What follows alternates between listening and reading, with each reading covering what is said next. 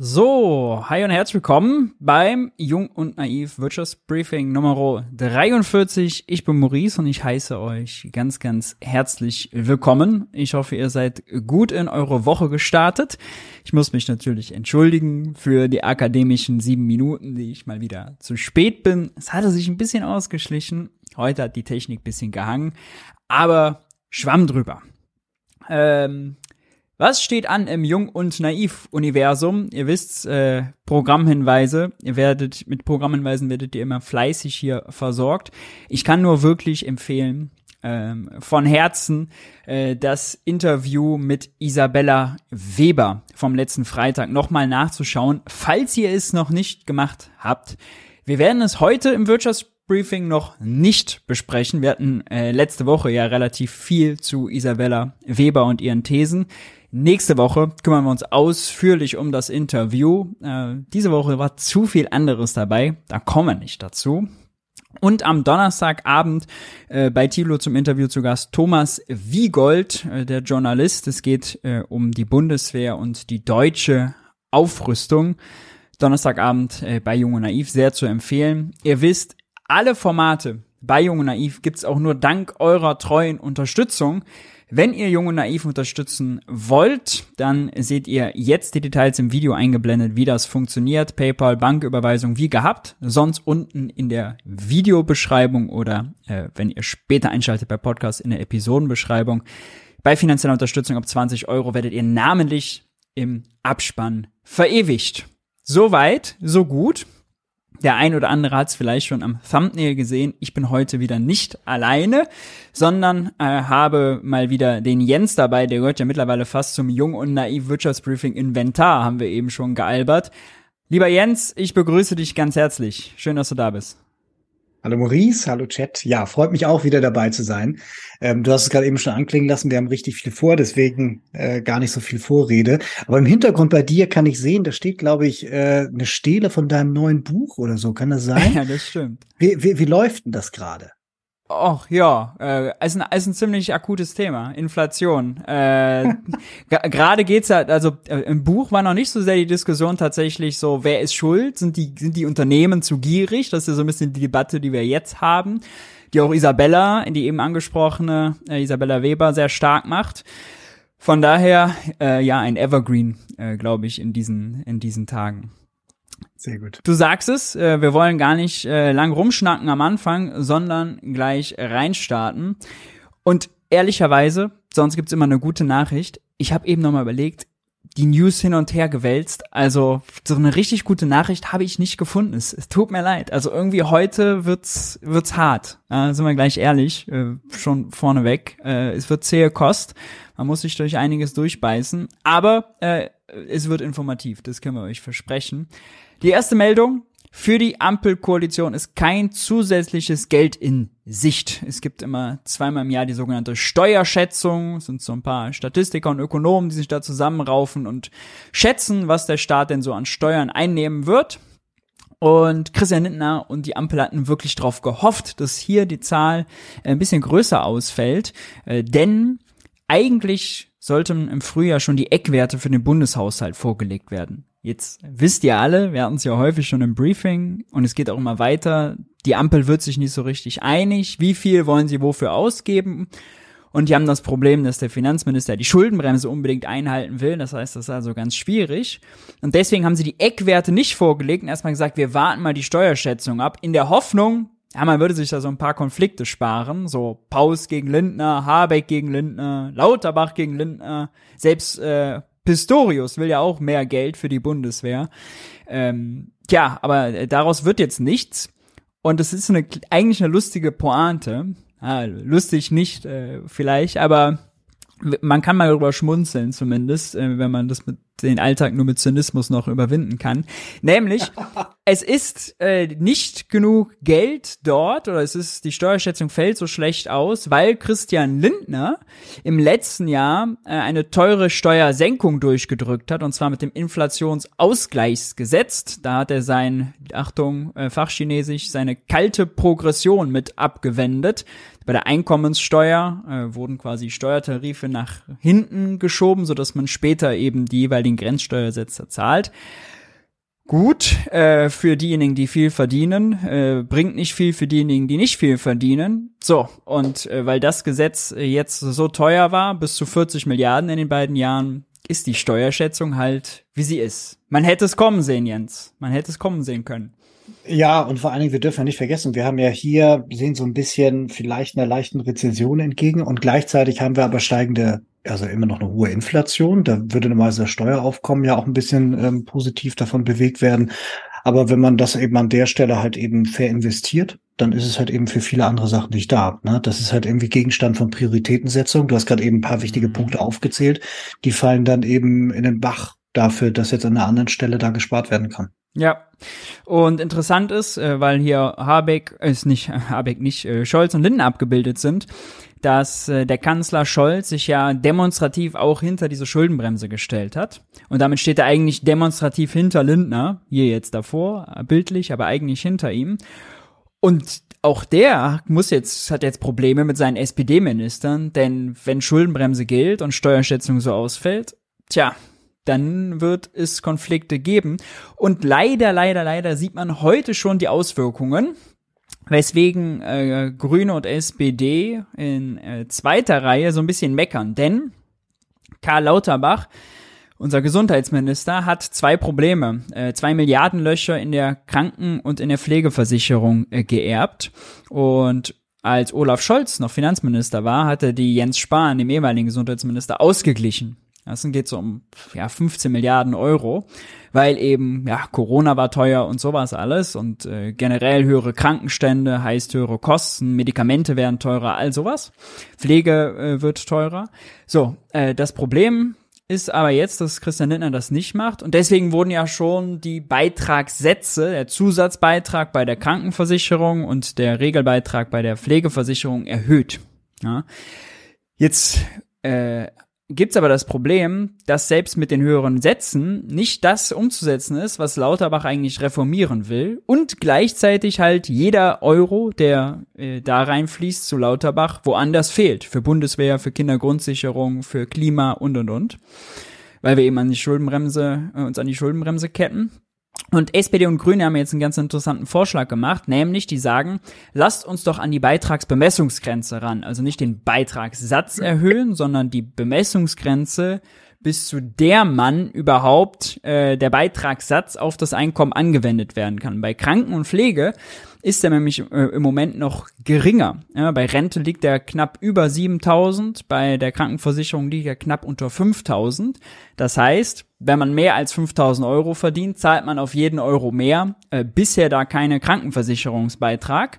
Und das äh, soll geändert werden. Bedeutete, ja, der gut verdienende Facharbeiter würde eben ein bisschen mehr Sozialabgaben zahlen. Das wäre jetzt für den Topf, den Kranken- und Pflegeversicherungstopf ganz gut. Ähm, allerdings würde man damit natürlich nicht die superreichen und Topverdiener belasten, sondern wirklich irgendwie so obere Mittelschicht, ja, der Facharbeiter mit einem ganz guten Gehalt, mit eben, äh, sagen wir mal, fünf bis 7.000 Euro im Monat. Das ist äh, nicht oben, das ist nicht Elite, ähm, aber es würden halt paar Milliarden reinkommen. FDP ist dagegen, liberale Ökonomen sind auch Sturm gelaufen, denn da gibt's jetzt einen Haken. Wenn man den Beit die Beitragsbemessungsgrenze erhöht, dann muss, verändert sich auch gleichzeitig, das ist irgendwie logisch, auch die Versicherungs, äh, Pflichtversicherungsgrenze. Das heißt, bisher ist es so, dass wenn man eben mehr als diese 5500, die liegt ein bisschen höher sogar als die Beitragsbemessungsgrenze, verdient, dann darf man in die private wechseln. Ja, der 90, fast 90 Prozent äh, von uns sind eh gesetzlich krankenversichert, äh, Beamte und Gutverdiener privat versichert. Wenn man das jetzt hochsetzt, dann haben die privaten Versicherungen ein Problem, weil denen äh, der Kundenstrom äh, so in gewisser Weise abgedreht wird. Und das wollen die liberalen Ökonomen natürlich gar nicht. Das wäre ja schrecklich. Das wäre einerseits schrecklich für die privaten Versicherer. Das ist ein ganz tolles Geschäftsmodell, was die haben. Und das Zweite ist, ja, wenn es schwerer ist, in die Private zu gehen, man kann doch den Leistungsträger nicht zumuten, gesetzlich versichert zu sein. Das ist also ein Standortnachteil für Deutschland. Das muss man sich mal aus, äh, ausdenken. Das geben die so als O-Ton frei. Das ist eine, eine, zynische Frechheit, ja. Es ist zynisch, weil man könnte natürlich sagen, äh, Deutschland die zweitgrößte, äh, die viertgrößte Volkswirtschaft der Welt, die soll eine vernünftige gesetzliche haben, so dass es für alle top ist und wenn die Elite bisschen mehr will, sollte sie sich Zusatz versichern. Das wäre ein pragmatischer Punkt. Aber die private als Standortvorteil Deutschland zu verkaufen. Also irgendwie machen die alles zu einem Standortvorteil, hat man ein bisschen das Gefühl, oder? Ja, immer was dann gerade in die Argumentation reinpasst, ist Standortvorteil, ansonsten ist ein großer Nachteil, oh Gott, wir müssen es abwenden. Das ja. Spannende ist ja, wenn du dich halt mit Leuten, die privat versichert bist, äh, sind, äh, unterhältst und so, je älter sie werden oder je kränker sie sind, desto mehr finden sie das System dann nicht mehr gut. Ja. Ähm, also das ist, äh, ja, also man, man, man spart an einer Stelle, um an einer anderen Stelle dann nachher im Alter draufzuzahlen. Ich glaube, man muss ich das gut überlegen und das ganze System krankt an allen Ecken. Also dieses, wo man früher ganz froh war, privat versichert zu sein, ich glaube, die Zeiten sind rum. Ja. Das äh, gleiche Problem, also zu wenig Milliarden im Haushalt, fällt uns jetzt auch bei einem anderen Thema auf die Füße, nämlich beim Thema äh, Unterkunft von Flüchtlingen. Es gibt jetzt am Mittwoch äh, den Flüchtlingsgipfel. Das Kanzleramt lehnt, lädt die äh, Bundesländer ein und es geht um die Finanzierung der äh, sogenannten Flüchtlingshilfe. Bund, äh, der Bund sagt, nee, wir können nicht mehr geben, weil eben Christian Lindner, ja, wir sparen, Haushalt knapp. Länder und Kommunen sagen, wir brauchen unbedingt mehr. Und äh, da ist jetzt ein großer Streit entbrannt. Und lustig ist, der Bund hat so ein Papier vorher schon rumgeschickt, wo Christian Lindner mal so aufgeführt hat, was die eigentlich wirklich so an Kosten haben. Und die Landesfinanzminister haben sich dann mal darüber gebeugt und festgestellt, Moment, Moment, Moment, Christian Lindner rechnet sich hier mal wieder arm. Die Kosten, die er da angibt, die stimmen überhaupt nicht. De facto gehen die Bundesmittel, wenn man das mal ehrlich nimmt, Jahr für Jahr zurück willst du uns hier verkackeiern? Und haben das nochmal verbunden dann mit einer Forderung, äh, dass es eine Pauschale gibt. Im Moment gibt es eine Pauschale, einfach, äh, das sind 2,75 Milliarden Euro, äh, die der Bund äh, eben äh, in den Topf gibt. Aber die Länder fordern eine Pauschale pro Kopf. Heißt, wenn es mehr Flüchtlinge gibt, braucht es eben auch mehr Geld völlig logisch. Es gab auch mal so eine Pauschale, die lag irgendwie bei 650 Euro, oder 670, habe ich jetzt äh, gerade nicht mehr um, um Schirm. Also die Größenordnung. Und gut, jetzt sitzt ein paar Jahre später, die Herausforderungen sind andere, die Preise sind gestiegen, also fordern sie jetzt 1000 Euro Kopfpauschale, wenn man so will. Ähm, der Bund sagt allerdings, nee, der hat das doch schon alles und ist schon so überfordert und die Länder, ach, die schwimmen doch so in Steuereinnahmen, sollen die doch selbst mal äh, äh, das hinbiegen. Und es ist bitter, äh, weil dann natürlich wirklich die Schwächsten der Gesellschaft drunter leiden. Äh, diejenigen, die nicht fest im Job äh, stehen, die nicht fest irgendwie einen Wohnsitz haben, ja, die unter Umständen äh, schwierige Fa Familie, familiäre Bedingungen haben, weil die Familie auseinandergerissen ist. Und jetzt haben wir zwei Beispiele hintereinander. Ja. Wir haben die Krankenkasse, wir haben die Pflegeversicherung, äh, die Pflegekasse und wir haben die Flüchtlinge. Und hier sieht man jetzt wirklich, wie diese Inflation, äh, die Schuldenbremse zu einer Sozialstaatsbremse wird, weil sie überall eine Erbsenzähler und eine Geizmentalität äh, hervorruft. Aber in den Bereichen, wo das wirklich also wie eine soziale Brandbombe wirkt. Mhm. Und hier haben wir vor allen Dingen auch noch eine weitere Gefahr, ähm, diese angeblichen Flüchtlingskrisen der letzten Jahre. Hier ist zum ersten Mal das Potenzial da, dass tatsächlich eine daraus wird.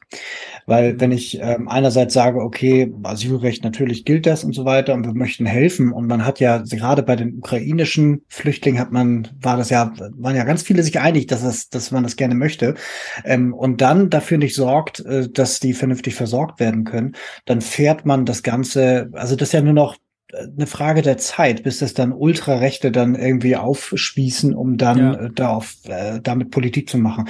Also das ist, das ist äh, eine, eine, eine Kälte an der falschen Stelle. Ja, das ist also, aber ich meine, Christian Lindner hat ja auch mit Holocaust-Überlebenden über Reparationen ja, verhandelt und so weiter. So, ne? Also das, also diese, die menschliche Komponente spielt da gar keine Rolle. So, ja. das ist es ist aber auch abseits dessen bitter für die Kommunen, weil die Kommunen eigentlich äh, gerade viel zu wuppen haben, was auch Energiewende angeht, ja, Wärmewende angeht und von der Corona-Krise, äh, von der Corona-Krise und von dem Krieg selbst noch belastet sind. Ja. Äh, Corona hat den richtig viel Geld gekostet.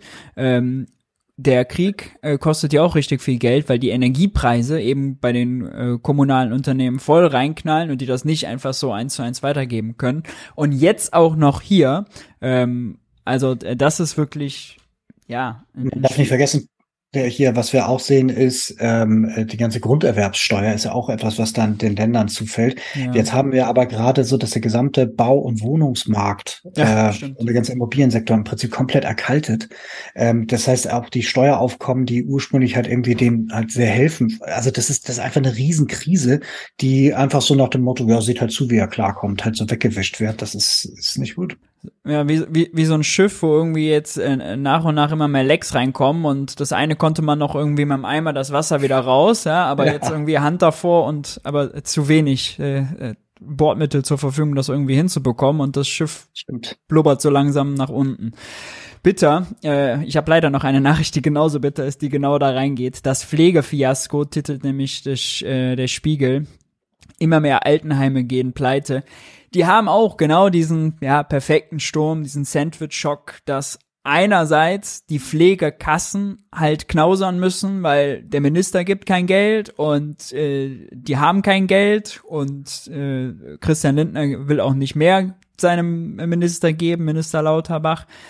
Andererseits haben die das Problem, dass vieles teurer wird, Betriebskosten teurer werden und so weiter, Personal fehlt weil wir in Deutschland eben unser Pflegepersonal verhunzen und äh, äh, überfordern.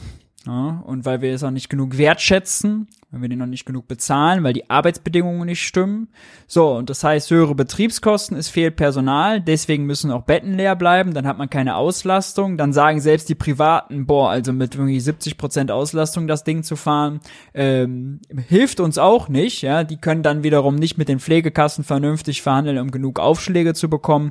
So, und deswegen gehen gerade reihenweise Altenheime pleite. Und es ist besonders absurd, weil wir eine alternde Gesellschaft haben. Also wir brauchen ja. nichts mehr als Altenheime. Funktionierende, möglichst, also Altenheime, die so ausgestattet sind, dass die, die auch den Wohlstand in diesem Land erwirtschaftet haben, da muss man wirklich mal mit FDP-Floskeln so formulieren, ja. noch einen halbwegs, also respektablen Lebensabend haben können.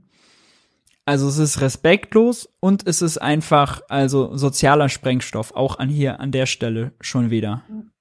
Ja, das also dieses ähm, man kann ja bei die Frage ganz klein kochen und zwar einfach sagen, was gehört denn zu einem guten Leben dazu und was ist denn für uns eine Gesellschaft, in der wir uns wohlfühlen. Mhm. Und dann müssen wir gegenwärtig feststellen, für alle Leute zwischen 25 und 65 ähm, ist dieses Land eigentlich nicht wirklich gut gemacht. Also wenn du genügend Geld hast und einer bestimmten Milieukohorte angehörst, dann ist okay. Und für alle anderen, die müssen halt sehen, wie sie klarkommen. Und da fallen halt pro Jahr immer mehr auf die Seite von, wir kommen nicht mehr ganz klar. Und das ist einfach traurig, weil das eben keine Sachen sind, die halt irgendjemand von außen oder irgendeine Wunderinnovation löst oder so, sondern hier müssen wir uns mal zusammentun und sagen so, ja, meine Güte, wir müssen halt irgendwie nicht das, das neue nationale Geschäftsmodell finden, sondern wir müssen halt irgendwie ja. ein neues Modell finden, wie wir eigentlich zusammenleben wollen. Das ist doch kein Zustand. Also ja. echt nicht. Und äh, grundsätzlich darüber nachdenken kann man natürlich nicht, wenn jeder Euro, den man irgendwie dann mehr bräuchte, also gleich am Finanzminister äh, scheitert. Also das ist wirklich, da stinkt der Fisch auch vom Kopf äh, und auch vom Fuß, weil wir das da so privatisiert haben, renditehungrige ja. Konzerne reingelassen haben, so und wenn da keine Profite mehr zu machen sind, dann hauen die halt ab. So, da haben die dann, das ist, das ist dann äh, äh bitter. Gehen wir weiter. Letzte Woche hatten wir den äh, Erdüberlastungstag. Äh, was ist das denn, Jens? Ja, im Prinzip schaut man drauf und sagt so, das Land hat folgende Ressourcenintensität, sei es jetzt im Verbrauch von, ähm, äh, von, von natürlichen Ressourcen, Verbrauch von ähm, CO2 und dergleichen. und schaut dann eben, rechnet das hoch und sagt dann, ähm, naja, wie, äh, wie lange im Jahr äh, dauert das denn, bis ihr die Erde einmal aufgebraucht habt? Ja. Und das bedeutet halt irgendwie, äh, dass man daran sehr schön sehen kann, ähm, wann ähm, also wie, wie groß, der, also wie viele Erden man braucht, also wie, wie schnell tatsächlich ähm, die Ressourcen aufgebraucht sind. Im Prinzip ist es einer dieser vielen Punkte im Jahr. Wir haben also so gefühlt sechs Punkte im Jahr, wo wir uns immer wieder die gleiche Geschichte erzählen. Ähm, hier ist das ganz schön, weil das so gut griffig ist. Ja. Als du geboren worden bist, ähm, war der Erdüberlastungstag für Deutschland im Oktober. Ja. So, und er war jetzt äh, vor ein paar Jahren noch im Juli. Hm. Und jetzt ist er, glaube ich, April oder so. Ja, war jetzt Anfang Mai, ne? Dritter Mai. Oder Mai, aber ja. dritter oder vierter Mai, genau so, ne?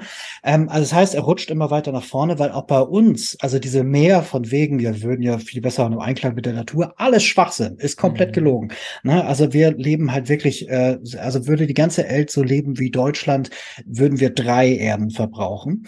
Äh, würden wir alle so leben wie Amerika, wären es über fünf Erden. Würden wir so leben wie China, wären es weniger als drei Erden, interessanterweise.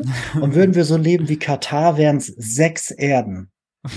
Das heißt, wir müssen uns darüber klar werden, diese Klima und so weiter, klar, ist wichtig, müssen wir regeln und so weiter, aber wir haben auch noch viele andere Probleme, die wir planetare Grenzen nennen. Da ja. haben wir uns lang und breit äh, drüber ausgelassen bei 2045, das mache ich jetzt nicht nochmal, aber das ist mal wieder so ein Zeichen, ähm, wo wir merken, ja, also wir haben irgendwie sehr viel zu tun und dann muss man die nächste Frage stellen, wer macht's denn? Mhm.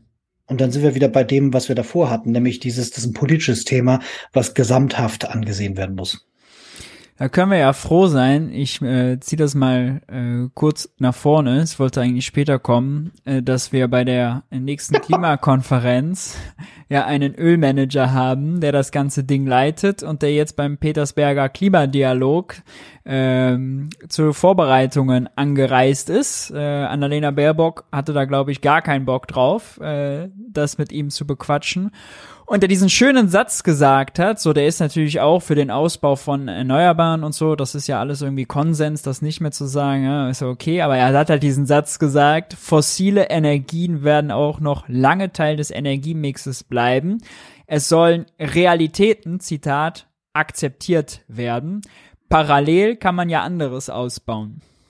Ja, ja, genau. Das ist die Frechheit und das ist ähm, äh, auch etwas, das hatten wir, glaube ich, im, boah, mhm. was war das, Wirtschaftsbriefing Nummer 29 oder so. Da hatten wir uns darüber mal intensiv unterhalten. Deswegen, ich gehe da jetzt gar nicht so tief rein. Ja. Ähm, aber das ist tatsächlich spannend. Natürlich, und das hat man damals ja schon gesagt, hat der Mann einen handfesten Interessenskonflikt.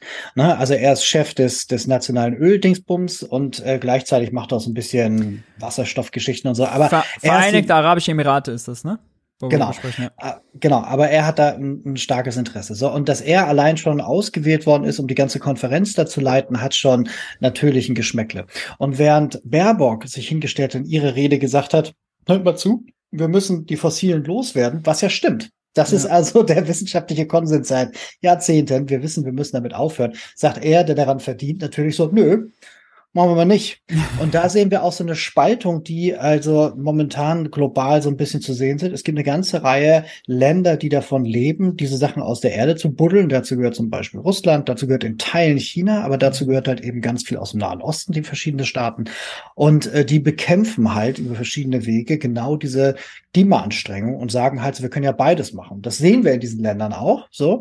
Ähm, und äh, ein weiterer Talking Point von ihm war auch äh, dieses, naja, hört mal zu, wir können ruhig weiter das alles verbrennen. Wir können das fördern, verbrennen, das alles genau richtig. Wir müssen nur aufpassen, dass beim Verbrennen keine Emissionen entstehen. Ah ja, stimmt. Ja Mensch, das, das ist doch toll. Das ist doch toll, ja. Ja, genau. Und das ist halt dieses, natürlich ist das grund, grundsätzlich möglich, aber in the foreseeable future gibt's das zum Beispiel nicht im Auto, nicht in der Heizung. Also ja. es ist halt einfach Blödsinn und Augenwischerei. Und äh, was wir eigentlich brauchen bei diesen ähm, äh, äh, Konferenzen ist, dass man hier auf eine Lösungsfahrt kommt und nicht auf eine Verhinderungsfahrt. Und ja. damit hat er einen Punkt gesetzt. Na, das ist halt äh, äh, schwierig. Ein wichtiger Punkt allerdings, damit hat er recht gehabt. 2009 nämlich hat man sich darauf äh, geeinigt. Was war das, glaube ich, Kopenhagen oder so? Ich komme durcheinander, welches war. Mhm. Auf jeden Fall hat er, hat man damals gesagt, okay, wir wollen Loss and Damages, also das, was jetzt auf der Südhalbkugel alles schon zerstört ist, das möchten wir so ein bisschen auffangen über verschiedene Fonds. Und alle paar Jahre kommt so eine Fondsidee mhm. und jedes Mal sagen dann die die reichen Länder, ja, wir geben da Geld rein und so richtig passieren tut da nichts. Und da hat er aber die Leute dann am Schlawittchen gehabt gesagt, ihr wollt uns doch bei dieser Transformation unterstützen, wo bleibt die Knete? Und Scholz sah sich dann ja auch genötigt, hat gesagt, hier zwei Milliarden, die geben wir schon mal. Ne? Ja. Die, die, die haben wir, die ja, nimmt man ja, mit. Stimmt. Es, ist, es ist einfach crazy. Wir haben nichts anderes erwartet und beim Petersberger Klimadialog geht es ja darum, diese Konferenzen vorzubereiten. Ist genauso gekommen wie erwartet. oh Mann. Äh, gut, äh, du hast schon richtig darauf verwiesen. Wir hatten das, äh, ich glaube, das war das zweite Mal, als, als du zu Gast warst, ja. hatten, hatten wir darüber gesprochen, genau. Kommen wir äh, zu Robert Habeck. Äh, Robert Habeck, der hat keine einfachen, äh, keine einfache Zeit dieser Tage. Äh, viele, viele, viele Probleme. Äh, manche selbst äh, verbockt, manche ihm von außen äh, aufgetragen. Aber interessant ist, er hat einen Vorschuss gemacht. Er hat einen Vorstoß gemacht für einen Industriestrompreis. Also äh, quasi einen rabattierten Preis für energieintensive Industrie, Chemiebranche, Glas, äh, ich glaube äh, wahrscheinlich auch äh, das ganze äh, Thema Stahl, was wir hier auch zuletzt schon mal hatten, ne? so ganz klassisch energieintensive Industrie. Die sollen einen rabattierten Preis bekommen, um wettbewerbsfähig zu sein. Denn, also, ja, in den USA und anderswo kostet halt ähm, der Industriestrom dann die Kilowattstunde zwei oder drei oder vier Cent und in Deutschland ist es im Moment weit über zehn Cent und Habeck will, dass es sechs Cent werden. Man kann sich das vielleicht vorstellen wie die, wie die Strompreisbremse für die Verbraucher. So ähnlich soll das auch für die Industrie gemacht sein. Sechs Cent für die ersten äh, 80 Prozent des äh, bisherigen Verbrauchs. Um, ähm, und alles, was darüber ist, äh, erstattet der Staat, ja, ist also eine Subvention, äh, die da gezahlt wird. Äh, ähnlich so wie er es äh, jetzt quasi bei uns Verbrauchern macht. Interessant ist noch, ist aber nicht der vorherige Einkaufspreis die Benchmark ist, sondern der Börsenpreis. Sprich, Habeck will Anreize, dass in der Spitze bei den letzten 20 Prozent gespart wird und dass die Unternehmen sich weiter bemühen, günstig einzukaufen, denn wenn der Börsenpreis niedrig ist und sie kaufen noch teuer ein, ja, dann machen sie trotzdem äh, Verlust. Wenn die günstiger einkaufen als der Börsenpreis ist, ja, dann äh, kriegen sie eine höhere Entlastung, sparen also mehr. Soweit erstmal sein Vorschlag. Bevor wir dazu kommen, was äh, seine Kabinettskollegen dazu gesagt haben, Vielleicht mal von dir eine Einschätzung, Jens. Grundsätzlich eine gute Idee, ja, nein, äh, und was für Abers gibt es dann? Also ich finde das äh, eine keine schlechte Idee unter bestimmten Rahmenbedingungen. Mhm. So, und zwar einerseits finde ich das politischen smarten Move, weil er ja auch so ein bisschen immer wieder erpresst wird nach dem Motto, hör mal zu, du lässt jetzt mal schön diesen Klimading sein, Keule, sonst hauen wir hier aber ab, aber ganz schnell so. Ja. Und damit kann man eben Druck aus der Debatte rausnehmen und zu sagen, na guck mal, wir haben euch jetzt hier massiv unterstützt, so. Jetzt erwarten wir auch, dass ihr hier uns nicht von der Fahne geht und so. Mhm. Also das ist das eine. Und das andere ist, natürlich stimmt es, dass energieintensive ähm, äh, Strukturen stark leiden unter einem erhöhten Preis. Das ist halt banal, das weiß jeder. Und es gibt bestimmte Teile, die wir uns erhalten wollen. Und jetzt nicht nur, weil da irgendwie Automobilindustrie, sondern weil da äh, bestimmte Schlüsselteile von der gesamten Industriekette da drin sind und so. Das macht schon, macht ja. schon Sinn. Chemie ist, glaube ich, ganz, ganz gut. Da, da würde direkt jeder sagen, also ziemlich viel davon hier zu behalten, weil da hängen viele Folgelieferketten dran. Macht schon Sinn.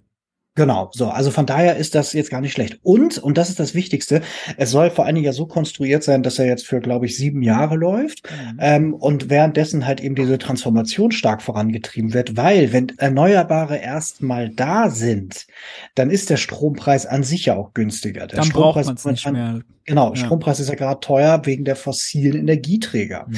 So, und wenn wir eben Erneuerbare da haben, ist es eben, also das heißt also, dadurch werden Leute, die betroffen sind, zu Beteiligten. Mhm. So, und gleichzeitig sagt man, wir nehmen euch den Schmerz in dieser Übergangsphase. Das ist eigentlich kluge und vernünftige Politik. Ja. Ähm, gerade weil man halt eben damit dann auch sagt, okay, jetzt habt ihr auch ein Interesse, da vielleicht selber auch noch ein bisschen was zu tun, mit zu investieren. Und man sendet auch ein Signal, eine Upbeat-Guidance in den Markt und sagt, jawohl, wir machen das jetzt wirklich. Ja. Wir wollen das so sehr, dass wir sogar das subventionieren, um diesen Transformationspfad ähm, tatsächlich äh, gut irgendwie auszulegen. Ähm, und da gibt's natürlich dann rational eine Menge gute Argumente dafür. Und ähm, Interessen geleitet, eine ganze Menge Argumente dagegen. Und ich glaube, da kommen wir gleich zu. Genau, da kommen wir gleich zu. Äh, interessant finde ich ja den äh, nochmal, dass er nicht nur da der Anreiz, oder es, dadurch gibt es auch einen Anreiz für eine Regierung mit einem sparsamen Finanzminister, möglichst schnell die Erneuerbaren auszubauen. Denn je schneller die Erneuerbaren da sind, desto weniger, desto günstiger wird der Strom, desto weniger müssen sie runtersubventionieren. Also in gewisser Weise auch ja, ein schönes Anreizmodell für sich selber. Er kommt ihm entgegen. Ja, er ja. kommt ihm entgegen.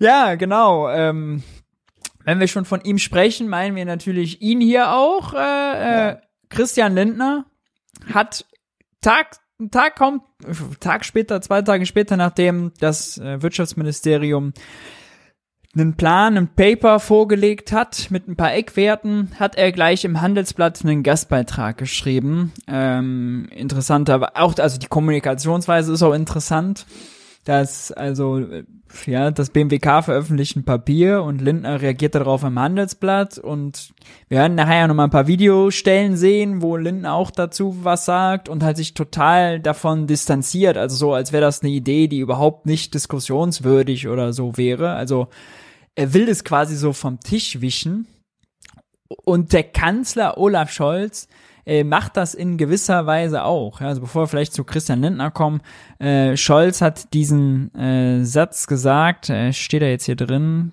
äh, man muss man sich genau angucken, bla, irgendwie sowas. Ja, so, genau, ja. Er, er hat gesagt, wir werden es auf Dauer nicht schaffen, die äh, normale volkswirtschaftliche Tätigkeiten runter zu subventionieren, was eigentlich bedeutet, nein, weil nee äh, auf Dauer und normale volkswirtschaftliche Tätigkeiten, also nee. Äh, stattdessen will er, genau dann noch diesen Satz gesagt, müssen wir gucken, dass wir günstigen Strom produzieren.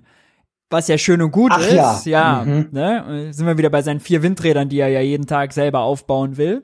Mhm. Ähm, aber auf dem Weg dahin, also äh, wird's halt sonst teuer, wenn man es nicht macht. Und dann hat man ganz halt diese Abwanderungsdebatten und dann können äh, eben die angeschlagenen äh, energieintensiven dann ganz Zeit mit dem Finger zeigen. Wie du hast das eben schon perfekt ausgeführt. Naja, das ist auf jeden Fall Scholz Position, die übrigens interessant ist, weil er im Wahlkampf noch einen Industriestrompreis von vier Cent gefordert hat. Ja, äh, ja. Auch das jetzt äh, vergangen. Nun gut, Christian Lindner sieht das kritisch, denn er versteht gar nicht, warum man jetzt die eine Branche fördern sollte und die andere Branche nicht, also die nicht energieintensiven und warum die großen und die kleinen nicht und warum die Verbraucher nicht, ja. Wüsste er alles ja. gar nicht, das wären Eingriffe in den Markt, ja, die seien doch nicht vernünftig. Und das immer direkt verbunden mit der Prämisse, dass jeder Euro, der jetzt an die energieintensive Industrie dann geht, woanders fehlt, der woanders aufgeschlagen werden muss, was aber ja nicht stimmt, äh, wenn man es so macht, wie Habeck vorgeschlagen, das hatte ich jetzt eben noch vergessen zu erwähnen, diese Milliarden sollen nicht aus dem regulären Haushalt kommen, sondern aus dem Wirtschaftsstabilisierungsfonds. Das ist der Fonds, der mit dem zuletzt nochmal mit 200 Milliarden für den Doppelwumms gefüllt wurde für Gas- und Strompreisbremse, die ja viel, viel günstiger werden und der an der Schuldenbremse vorbeiläuft. Und es ist, wenn man sich das vielleicht als sagen wir, Verlängerung der Strompreisbremse vorstellt, dann nicht mehr für Verbraucher, sondern nur für gewisse Teile der Industrie, könnte man sogar sagen, das ist eine dieser Einzelmaßnahmen, für die man schon mal die Schuldenbremse halt umgangen hat, die wir jetzt einfach in veränderter Form verlängern. Auch da sagt Christian Lindner, nein, das geht nicht, das wäre rechtlich nicht möglich, denn wir haben den Wirtschaftsstabilisierungsfonds mit der Aussetzung der Schuldenbremse nur gefüllt für diese ganz konkrete Sache, weil wir zum Beispiel die Schuldenbremse ausgesetzt hatten wegen dieser äh, Kriegsfolgen. Und äh, da ist er dann sozusagen Korinthenkackermäßig unterwegs und ist schon äh, gleich rechtlich sicher, das geht auf keinen Fall anders. Ähm, und grundsätzlich, klar, äh, wobei man es eigentlich nicht versteht, findet er dann Subventionen und sagt dann noch irgendwie permanent blöd und äh, man sollte doch lieber an anderen Stellschrauben drehen, wie zum Beispiel an der Steuer- und Abgabenlast. Ja, wo ich wiederum den ja. Unterschied nicht sehe, weil wenn man jetzt die Stromsteuer senken würde, so dann hätte Christian Lindner auch weniger Geld. So, das würde auch das günstiger machen. Verbraucher profitieren mehr als Industrie, weil die teilweise eh schon Rabatte da haben und Ausnahmen. Äh, also, pff, Wie ist deine Wahrnehmung ja. von Christian Ja, das ist, das ist, das ist alles ganz furchtbar, weil eigentlich ist das ja für ihn zustimmungspflichtig. Ne? Er stellt sich ja immer so da nach dem Motto, er versteht Wirtschaft und er ist dafür. Beides ist ja nur so halb, sondern er hat so ein sehr Textbook-artiges Verständnis und auf der anderen Seite ist er auch nicht für die Wirtschaft, sondern für bestimmte Wirtschaftszweige und da kommen wir gleich hier drauf. Im Prinzip sagt Habeck hier dieses, wir haben gerade eine schwierige Lage. Wir haben eine schwierige Lage, aus der wir raus müssen. Als gesamte Bundesrepublik müssen wir unser Energienetz äh, modernisieren und das wird Kosten verursachen und die möchten wir gern abmildern. Und dann sagt er hier als großer Geldversteher, sagt so, nö, das will ich nicht. Das will ich nicht. Und er möchte, er, eigentlich müsste er ja sagen, da er das aber nicht kann, ich komme gleich darum, mhm. warum, ähm, äh, muss er diese schwachsinnigen Gründe erfinden. Also sowas wie zum Beispiel, aber wenn die anderen nichts kriegen, dürfen die auch nichts kriegen, ist kompletter Bullshit. Also das ist ein Argument wirklich aus der Vorschule. Das gilt der ist in der Politik totaler Blöde, Blödsinn. Es gibt natürlich bestimmte Teile, die halt eine Förderung äh, erlangen können, bestimmte andere nicht. Das ist ja kein Bazar oder was. Dann dieses andere von wegen so, man müsste mal irgendwie Steuern und Abgabenlast senken. Das ist ein Standard-Take, den er ja. immer bringt, wenn ein anderer was will, ähm, weil er genau weiß, so damit stellt er seine Leute richtig zufrieden, wenn er das irgendwie schafft und so weiter. Und in der Regel ist das aber furchtbar, wenn du anfängst, da irgendwie dran zu drehen. Das Spannende ist dieses Argument von wegen rechtlich geht das gar nicht. Ja, kann man vielleicht so und so sehen. Ich bin da jetzt kein Jurist oder auch nicht da tief drin, aber man hat das ganze Jahr 2008 mal gemacht wegen der Finanzkrise, 2020 dann aufgebaut für die Realwirtschaft, damit das wegen Corona gut funktioniert und dann 2022 bewusst aufgebaut, um Unternehmen, die durch die Energiekrise in Schieflage geraten, Hilfe ja. zu geben. Und das ist genau das, was hier gerade passiert. Also ich glaube, es gäbe schon einen Case, wo man das machen kann. Ähm, also wie gesagt, ich habe keinen Plan, aber ich glaube, dieses, dass er das so vehement ablehnt, hängt vor allen Dingen damit zusammen, damit das nicht zu Teil einer Diskussion wird. Er, er versucht das möglichst abzubiegen, damit das nicht Teil einer tatsächlichen Debatte wird, weil wenn es eine Debatte geht, könnte diese Argumente schnell abgeräumt werden und dann mhm. steht er mit dem Rücken zur Wand und muss eigentlich Ja sagen. Mhm. So, und warum ist das ein Problem? Es ist ein Problem, weil ähm, FDP und CDU haben konkretes Interesse dran, dass diese ganze Fossilgeschichte weitergeht. Mhm. So, ne, also die haben ähm, unterstützen das ja auch immer sehr stark. Die, FD, die, CD, die FDP hat ja gerade noch gefordert, äh, die Atommeiler sollen bitte nicht rückgebaut werden, sondern in Reserve gelassen werden. Merz sagt relativ unverhohlen, er würde sie wieder anfahren, wenn er könnte und so weiter. So, das heißt, also wir wissen genau, wie das aussieht, wenn halt ähm, irgendwie Schwarz-Gelb an die Macht kommt. Ne? Die würden das dann eher naja, auch vielleicht so einen Parallelausbau machen, so, ne? Oder bestimmte, äh, bestimmte Privilegien für sich behalten. In jedem Fall aber würde die Energiewende anders aussehen wahrscheinlich kaum stattfinden oder sehr, sehr langsam. Was Habeck hier gerade macht, ist im Prinzip, dass er ein bisschen Fakten schafft. Weil wenn erstmal dieser Pfad für zwei Jahre gelaufen ist, dann wird das sehr schwer, das wieder zurückzubauen und wieder ja. abzuwürgen. Also das wird dir nicht noch ein zweites Mal gelingen wie beim letzten Mal. Und das weiß er. So, und er möchte jetzt natürlich dafür nicht sorgen, dass jetzt halt diese ganzen Sachen äh, in Schieflage geraten. Das kannst du immer dann sehen, wenn es darum geht um ähm, komische Fuels, wenn es darum geht um das Gasnetz, also sprich Heizungsthema und jetzt bei dem. Es geht immer darum, dafür zu sorgen, dass der Status quo an dieser Stelle möglichst gewahrt bleibt. Ähm, auch weil Finanzindustrie da eben auch stark mhm. investiert ist und so. Also es gibt ja handfeste Interessen und so weiter. Und in dem Moment, wenn Habeck damit durchkommt, dann kommt ein, ein, sind wir einen Schritt weiter zu einer funktionierenden, grüneren Zukunft. Ja. Und ähm, deswegen muss das verändert werden. Interessant ist in dem Zusammenhang auch noch, äh, dass Christian Lindner genau so einen Move, etwas umzuwidmen aus einem anderen, sagen wir mal, Schatten- oder Nebenhaushalt, genau schon mal gemacht hat. Ja. Nämlich äh, gleich 2021, als die Ampel sich konstituiert hat, haben sie das mit dem äh, Klima- und Transformationsfonds gemacht. Damals hieß er noch äh, Klima- und Energiefonds, glaube ich. Und zwar waren da, äh, hatten sie Mittel, die eigentlich für Corona vorgesehen waren, neben der Schuldenbremse, sich dann in diesen Fonds gepackt äh, und den jetzt für die für Klima ausgegeben. Friedrich Merz, CDU-Opposition, klagt ja dagegen.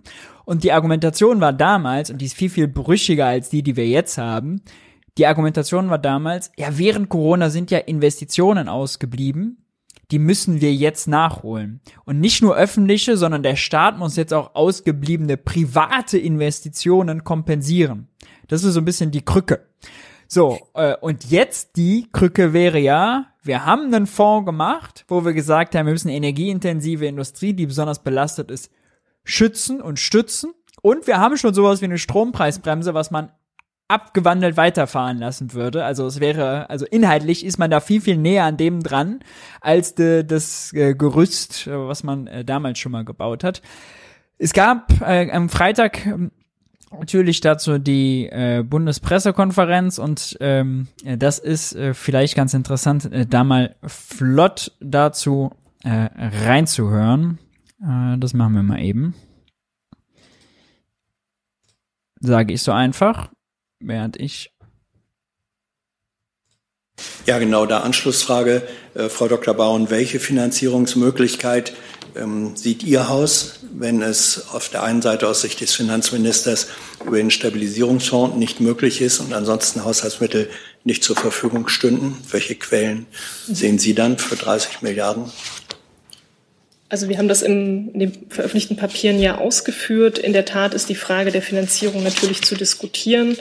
Ähm, wir sehen hier durchaus Möglichkeiten aus dem Wirtschaftsstabilisierungsfonds. Natürlich gibt es da rechtlich hohe Hürden, aber ähm, und es bedarf dafür Änderung. Aber nach unserer Ansicht ähm, sollte man das genau prüfen und, und diesen Weg eben erörtern. Nachfrage, da gibt es jetzt einen sehr klaren Dissens. Der Wirtschaftsminister sagt, aus rechtlichen Gründen sei eine Umwidmung des Fonds nicht möglich. Sie sagen, es sei möglich. Wer entscheidet dann äh, über die Möglichkeit ähm, der Umwidmung oder der Finanzierung aus dem Wirtschafts ich muss uns beide mal ausblenden, weil hier ist gerade die Mimik äh, der beiden, äh, ganz interessant, der beiden Damen. Äh, links das Wirtschaftsministerium, rechts das Finanzministerium. Beide sind abgenervt, äh, ziemlich offensichtlich abgenervt von dieser Frage. Wer entscheidet?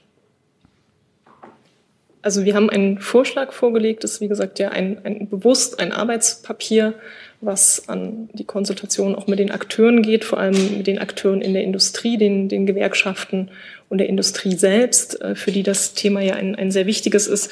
Und das ist eben einfach zu, zu erörtern. Okay. Das war ein anderes Thema. Okay, dann habe ich Herrn Rinke nochmal zum Industriestrom.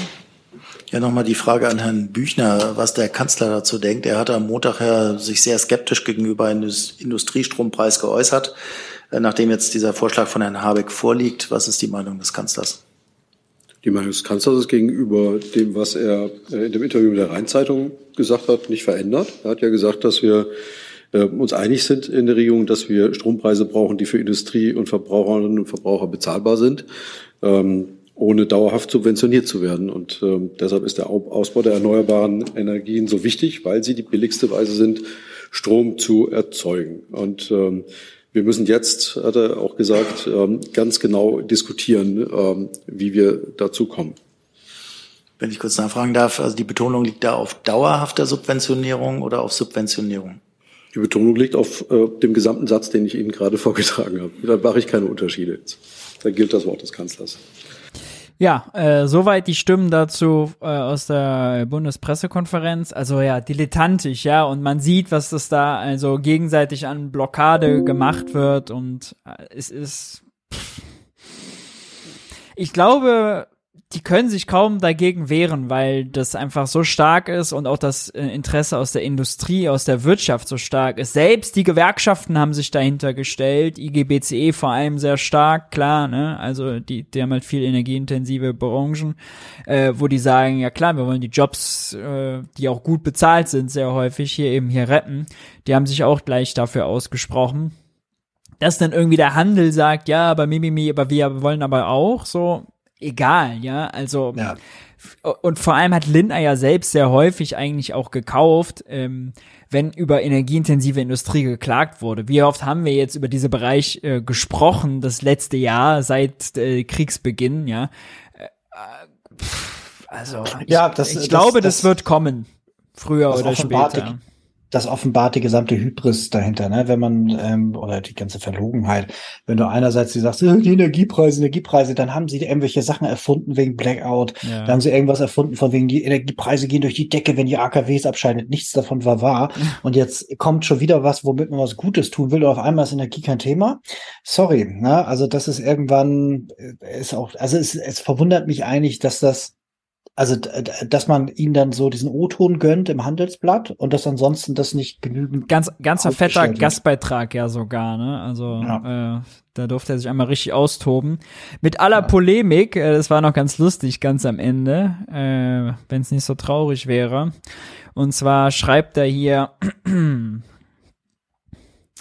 es ist im Übrigen bemerkenswert, dass ein Industriestrompreis gerade von jenen ins Gespräch gebracht wird, die ansonsten um keine Bela Belastungsidee bis hin zur Vier-Tage-Woche bei vollem Lohnausgleich verlegen sind. Ja, warum nicht gleich noch mal ein paar Sachen miteinander verknüpfen? Wer Industrie im Land halten will, sollte beim Verzicht auf solche Fantasien anfangen. Ja.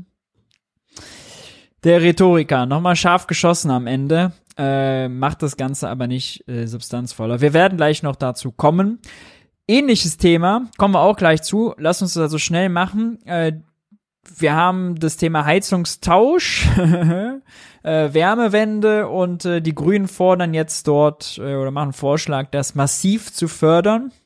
Noch viel, ja. viel stärker zu fördern, als es äh, bisher gefördert wird ähm, in der Spitze bis zu 80 Prozent der Kosten sollen übernommen werden, wenn Leute weniger verdienen äh, im Jahr als 20.000, äh, was wahrlich nicht viel ist. Äh, und dann soll es hochgehen bis zu 40 Prozent äh, bis zu der Grenze 60.000 Euro. Also das ist wirklich äh, ja der richtige Durchschnitt äh, breite, breite, breite Mitte der Gesellschaft, die quasi da dann 40 bis 80 Prozent ähm, erstattet bekommt. Das soll natürlich auch ein bisschen was kosten, äh, ist ja klar. Allerdings gilt auch hier, eigentlich wie beim Industriestrompreis, dass es äh, auch nur für, ein, ja, für eine gewisse Zeit eigentlich gebraucht wird, diese Förderung. Denn Wärmepumpen, wenn das hochläuft, wird das günstig, wird das günstiger, die Anschaffungskosten günstiger und entsprechend fällt die Subventionierung niedriger aus. Deswegen vorneweg klotzen äh, statt kleckern, äh, grundsätzlich die richtige Strategie, oder? Total. Und vor allen Dingen, was ja eben auch, das ist halt eben nicht die Lieblingsindustrie von Lindner, sonst würde er dafür sein. Aber das ist natürlich auch ein enormer Stimulus. Ne? Wenn ich weiß, ja. okay, alles klar, das ist jetzt die Technik der Zukunft, plus es wird gefördert, dann weißt du gleich, Y, das auf der anderen Seite hast du halt einen Nachfrageüberhang, der momentan nicht bedient wird. Ja. Da entstehen ja richtig Jobs und Möglichkeiten und so weiter. So, also eigentlich ist das ein Motor, so, ähm, sollte eigentlich dafür sein, ganz abgesehen davon, dass das halt eben eben unser Klimaproblem an, zum gewichtigen Teil halt eben mitlöst. So, also ja. natürlich so, wie denn sonst? Ja. ja. Äh, Habeck hatte sich, wir hatten es eben kurz erwähnt, gab es auch Berichterstattung drüber, äh, geärgert. Äh, erstens über sich selber, zweitens über die anderen, äh, über die Berichterstattung.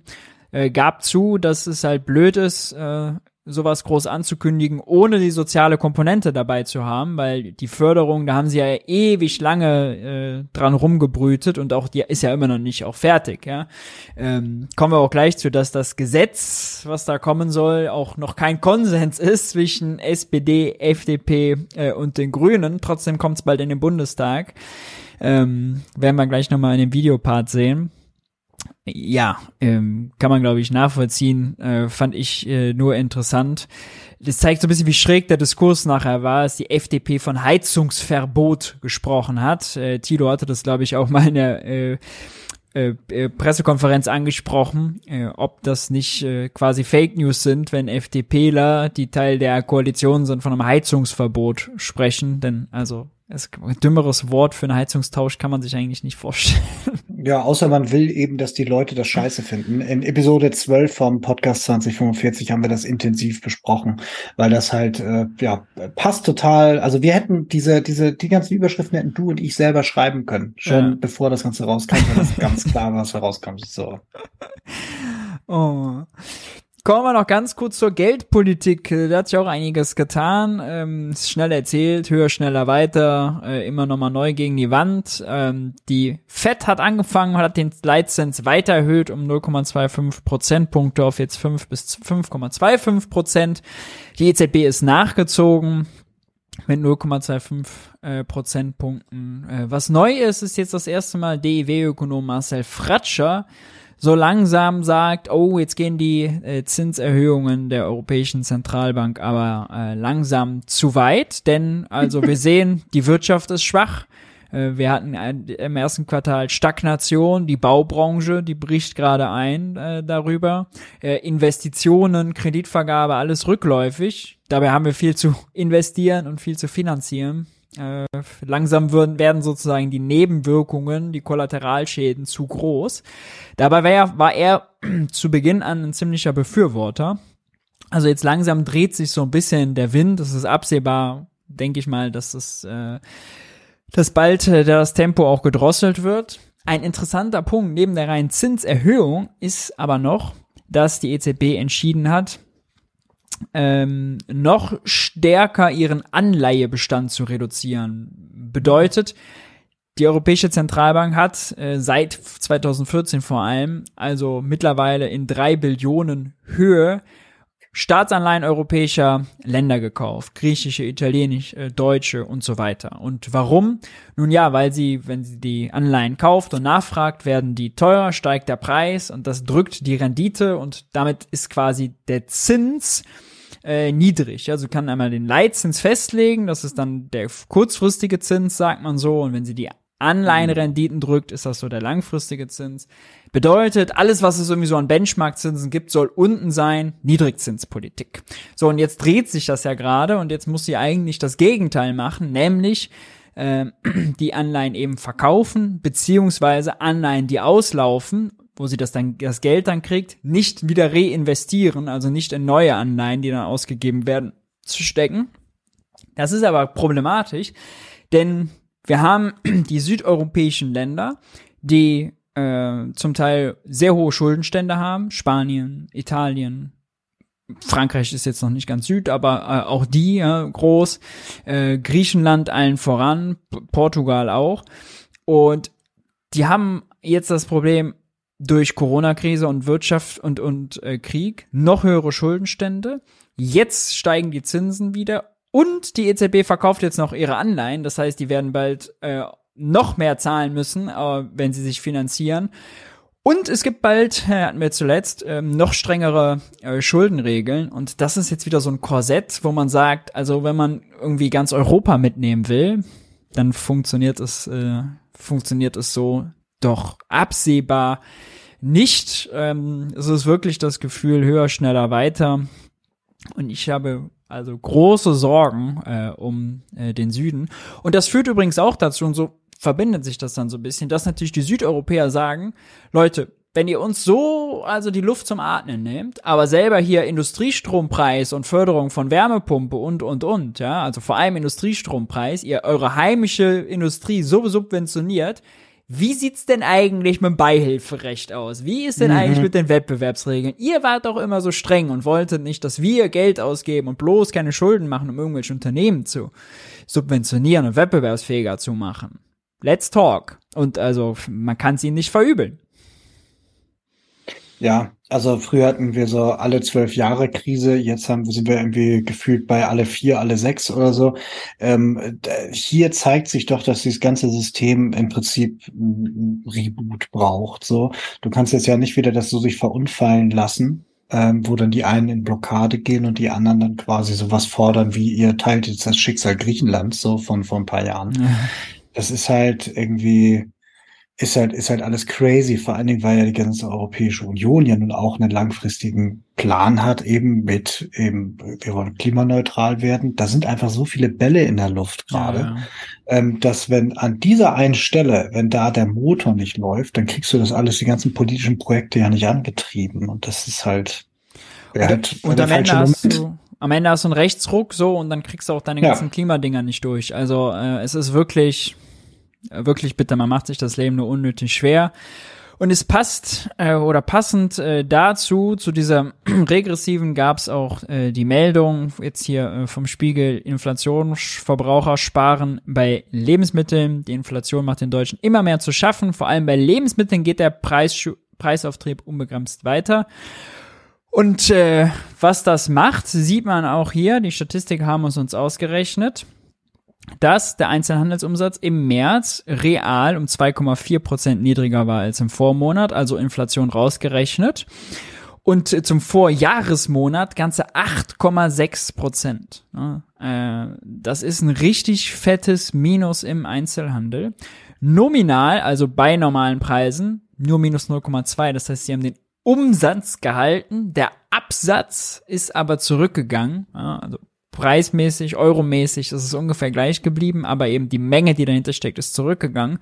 Und es zeigt auch so ein bisschen, höhere Preise, die Leute reagieren und die verzichten da, wo es äh, eben weh tut, ja. Ähm, Lebensmitteleinzelhandel tut's dann äh, äh, weh, viele können da auch nicht weiter verzichten, aber zum Einzelhandel gehört natürlich auch, ja, die Online-Bestellungen, der Gang in die Innenstadt und so, zum, weiß nicht, äh, zur Boutique, zum Textileinzelhandel, weiß, was auch immer, zur Spielwarenhandlung. Äh, alles Lebensqualität, bescheidene Lebensqualität. Er ist nicht die, äh, weiß nicht, Luxusjacht, die man ausführt, äh, ausgehend führt, sondern irgendwie das Gesellschaftsspiel, was man für das kleine Kind kauft.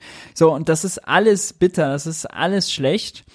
Und das zeigt gerade bei Lebensmitteln Preistreiber Nummer eins, aber auch im Allgemeinen, man muss irgendwie jetzt die Leute irgendwie, ja, dem muss man den Schmerz nehmen. Und wenn man jetzt die Zinsen nur erhöht, dann erhöht man den Schmerz nur immer weiter. Also es ist wirklich keine Lösung. Interessant ist dazu auch noch das hier, dass in Österreich gab es heute einen Gipfel. Die, äh, der so, grüne Sozialminister hat äh, die Händler vor Ort eingeladen und noch paar andere Minister, um einen Lebensmittelgipfel zu machen. Auch in Österreich sind Lebensmittel mittlerweile Preistreiber Nummer eins. Leider, leider, leider ohne Ergebnis. Und man hat sich explizit gegen eine Senkung der Mehrwertsteuer ausgesprochen. Insbesondere der äh, Arbeitsökonom ist es, glaube ich, Kocher, ein sehr liberaler, der war da extrem dagegen. Der hat stattdessen vorgeschlagen, und das ist auch sinnbildlich für äh, unsere, äh, unsere liberale Ökonomenzunft, eine Preisdatenbank. Ja, wenn die Leute nur mehr Preise vergleichen können, ja dann, ach, dann ist natürlich der rationale, der mächtige Konsument in der Lage auch, ja, die, den vermachteten Handel und den vermachteten Hersteller zu schlagen. Mhm. So ein bisschen äh, das gleiche gibt's auch in der Diskussion um Dispozinsen, also dass Banken irgendwie 14% Dispozins abkassieren.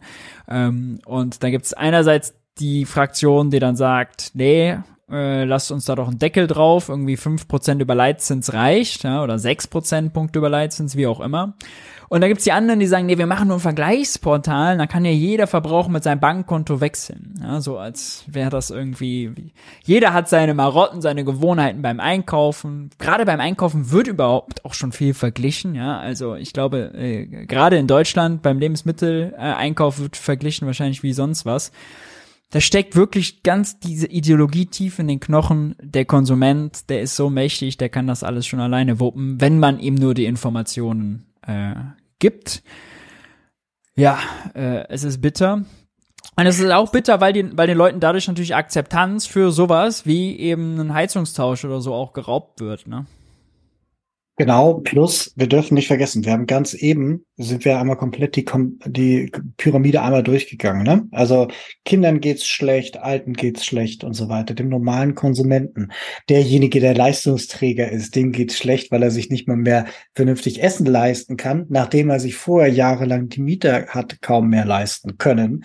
Ähm, das heißt, wir haben hier schon ein paar Probleme, die zum Beispiel mit zu niedrigem Lohn zu tun haben, die ja. zu tun haben mit halt irgendwie Benachteiligungen Beteiligung, die zu tun haben mit diversen äh, Geschichten, die da drin sind. Und jetzt kommt halt diese Teuerung dazu, die halt ähm, äh, überhaupt nicht Schritt halten kann mit dieser Lohnzurückhaltung der letzten Jahre. Ähm, und es trifft halt eben nicht die Besserverdiener, sondern es trifft jetzt wirklich das, was früher mal Mittelstand war. Also keine soziale Gruppe ist ja so viel unterteilt wie diese angebliche Mittelstandsgruppe. So, und am ja. Ende merkt man also, nee, also das ist doch eigentlich schon wieder Unterschicht, nicht? Also in, gro in großen Teilen. Ähm, man weiß schon genau, wo die Rendite der Zukunft herkommen soll, nicht? Also da, wo die Leute auf jeden Fall nicht ausweichen können. Du kannst dich dagegen entscheiden, ein Auto zu kaufen, du kannst dich aber nicht gegen das Wohnen entscheiden, gegen Trinkwasser und gegen Lebensmittel. Und genau da kommt jetzt halt eben dieser Renditedruck her. Lebensmittelindustrie in Europa ist 426 Milliarden groß, ist also ein wirklich ein gewichtiger Player, deswegen kriegst du auch niemals Lebensmittelampel her.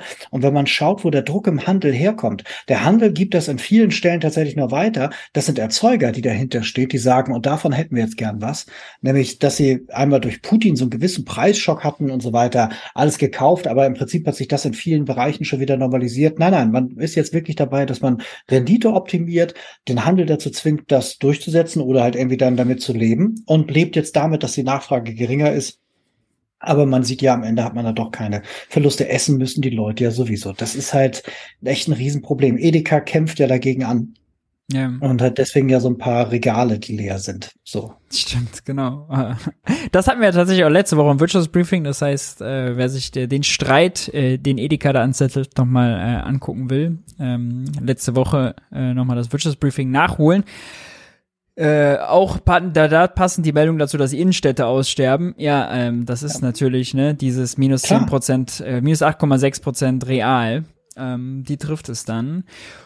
Und es trifft auch die Hochschulen. Da gab es jetzt eine neue Umfrage, ein Barometer, dass äh, den dem gesamten Hochschulsystem Mehrkosten von 1,3 Milliarden Euro entstehen.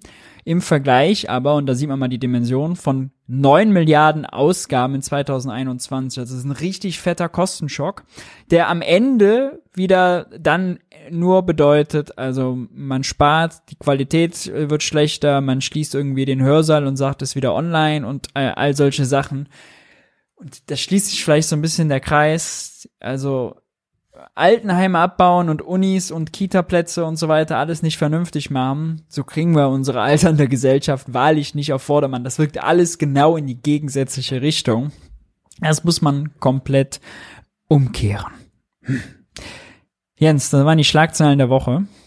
Äh, mhm. Äh, ich habe, glaube ich, nicht zu viel versprochen, äh, als ich vorher gesagt habe, es wird äh, nervig und destruktiv. Äh, Weißt du, ich, ich verstehe das total und das ist ja die Abbildung der Situation und mich frustriert das auch. Was mich aber dabei frustriert, ist nicht die Lage, sondern die Art, wie wir damit umgehen. Und jetzt nicht du und ich oder wir, die mhm. Zuhörer, sondern wir als Gesellschaft. Denn vieles davon könnte ja auch irgendwie Teil eines neuen Wirtschaftswunders sein oder eines Aufbruchs oder dieses, na, wir müssen jetzt sowieso ein paar Sachen umbauen, wie zum Beispiel die Innenstädte. Das kommt ja so nicht wieder forget it. Ne? Das muss also, wir müssen über viele Sachen uns tiefgreifend Gedanken machen. Und mich, mich nervt es wirklich, dass wir genau diese Debatten nicht führen. Sogar immer dann, wenn diese Debatten, Debatten beginnen, die dann sofort erstickt werden unter haben wir kein Geld, wollen wir nicht und so weiter. Mhm. So, also mit mhm. diesen Pseudo-Argumenten. Und dabei müssen wir uns an vielen Stellen im Prinzip komplett neu erfinden. Wirklich an ganz vielen Stellen.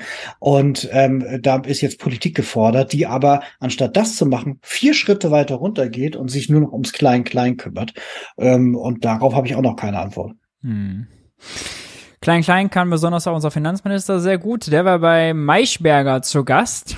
Und äh, da waren ein paar interessante Stellen dabei, die wir uns mal rauspicken wollen. Äh, unter anderem äh, ging es ums Thema Ölheizungen. Ich Nach Öl Ihrer Meinung gefragt. mal laufen. Du kannst es sehen, Jens? Ja. Okay, perfekt. Ja, aber jetzt ist es ja beim Deutschen Bundestag. Es würde mich ja wirklich interessieren, ob Sie bei Habeck zumindest in diesem Punkt einig sind. Also, er sagt ja äh, eigentlich nein. Ölheizungen waren schon jetzt keine Technologieoption mehr. Das heißt, da ist ein Verbot okay. Das aber ist schon äh, die Praxis. Also ist und da jetzt das Verbot okay ab 24? Sagen Sie ganz offen, worauf Sie hinaus sind, dann kann ich das, worauf Sie hinaus wollen, beantworten. Ich fand die Frage sehr klar. Ist es okay, dass ab 24 ein Verbot von Ölheizungen Neueinbau gilt? Wenn es darum geht, eine bestehende Ölheizung zu reparieren, dann bin ich dafür, dass die noch repariert werden soll. So Wenn es darum geht, eine ganz neue Heizung zu beschließen, dann kann man nur von einer Ölheizung äh, abraten. Also Ganz kurzer Zwischenstopp, mhm. ähm, weil nämlich total geil ist, dass er halt irgendwie mit aller Gewalt diesen Punkt nicht geben will, nicht? Ja. Also das ist, also so, so kleinkariert muss es echt sein, nicht? Das ist schon irgendwie petty. Aber das zweite ist ja dieses, dass er am Ende dann quasi dann doch sagt, dieses Jahr, okay, also wenn die kaputt ist, noch reparieren, okay, kann man schenken, so, ne? Aber ansonsten halt, wenn was Neues eingebaut wird, dann bitte das andere, so. Und dass er dann eben am Anfang auch gesagt hat, die Öl ist durch. Auch sehr spannend, so, ja. ne? Ich komme gleich noch drauf, warum das spannend ist. Aber also Verbot ist okay.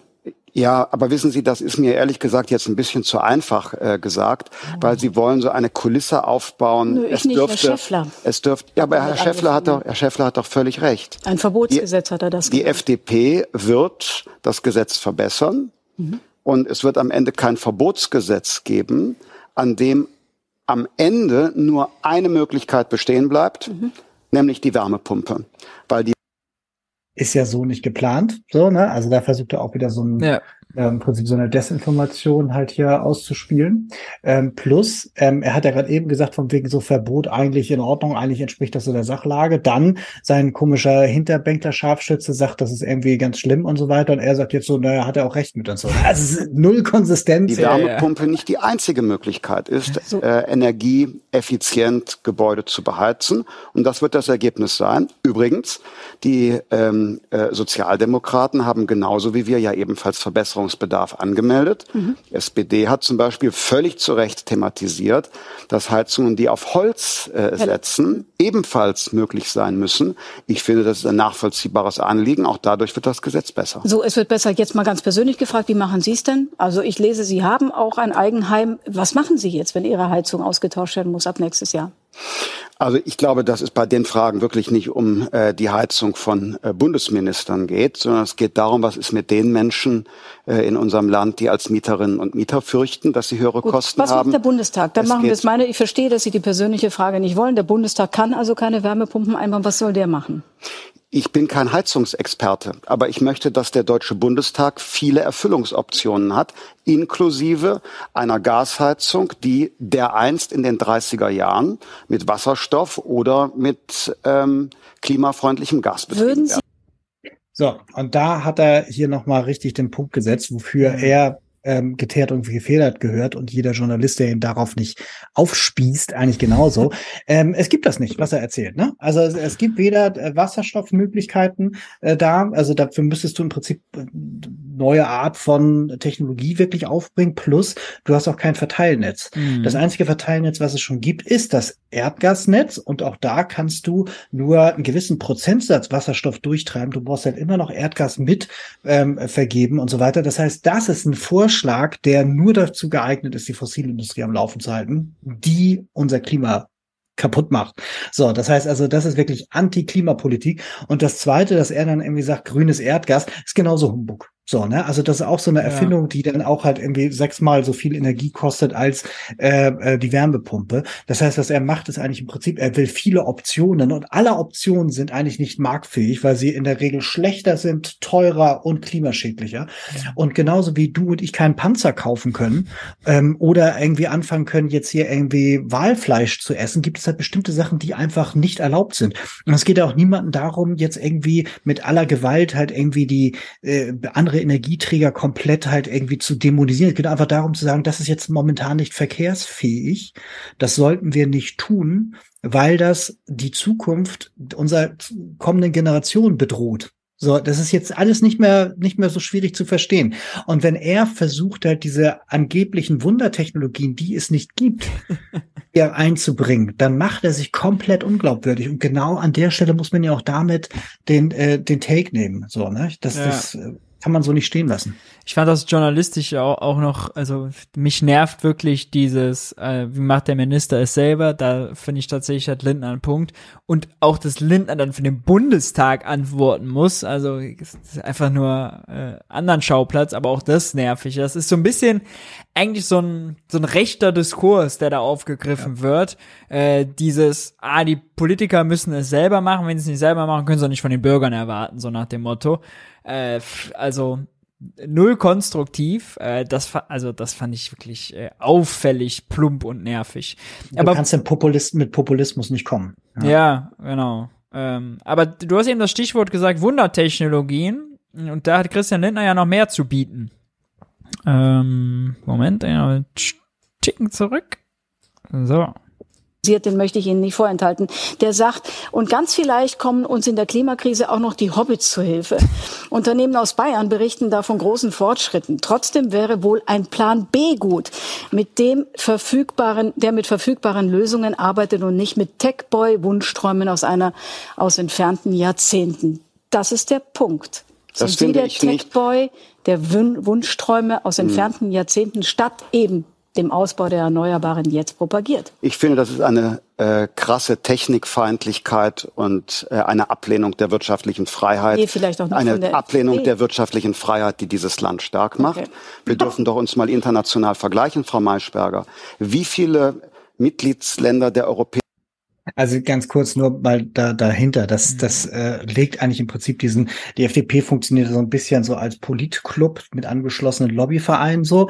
Ähm, und da gibt's halt bestimmte Interessenlagen so und die, da kommen dann diese Techboy-Träume her aus entfernten Jahrzehnten, weil viel von dem, was da aufgelebt wird, sind im Prinzip so Sachen, die man vor Jahrzehnten schon mal hatte.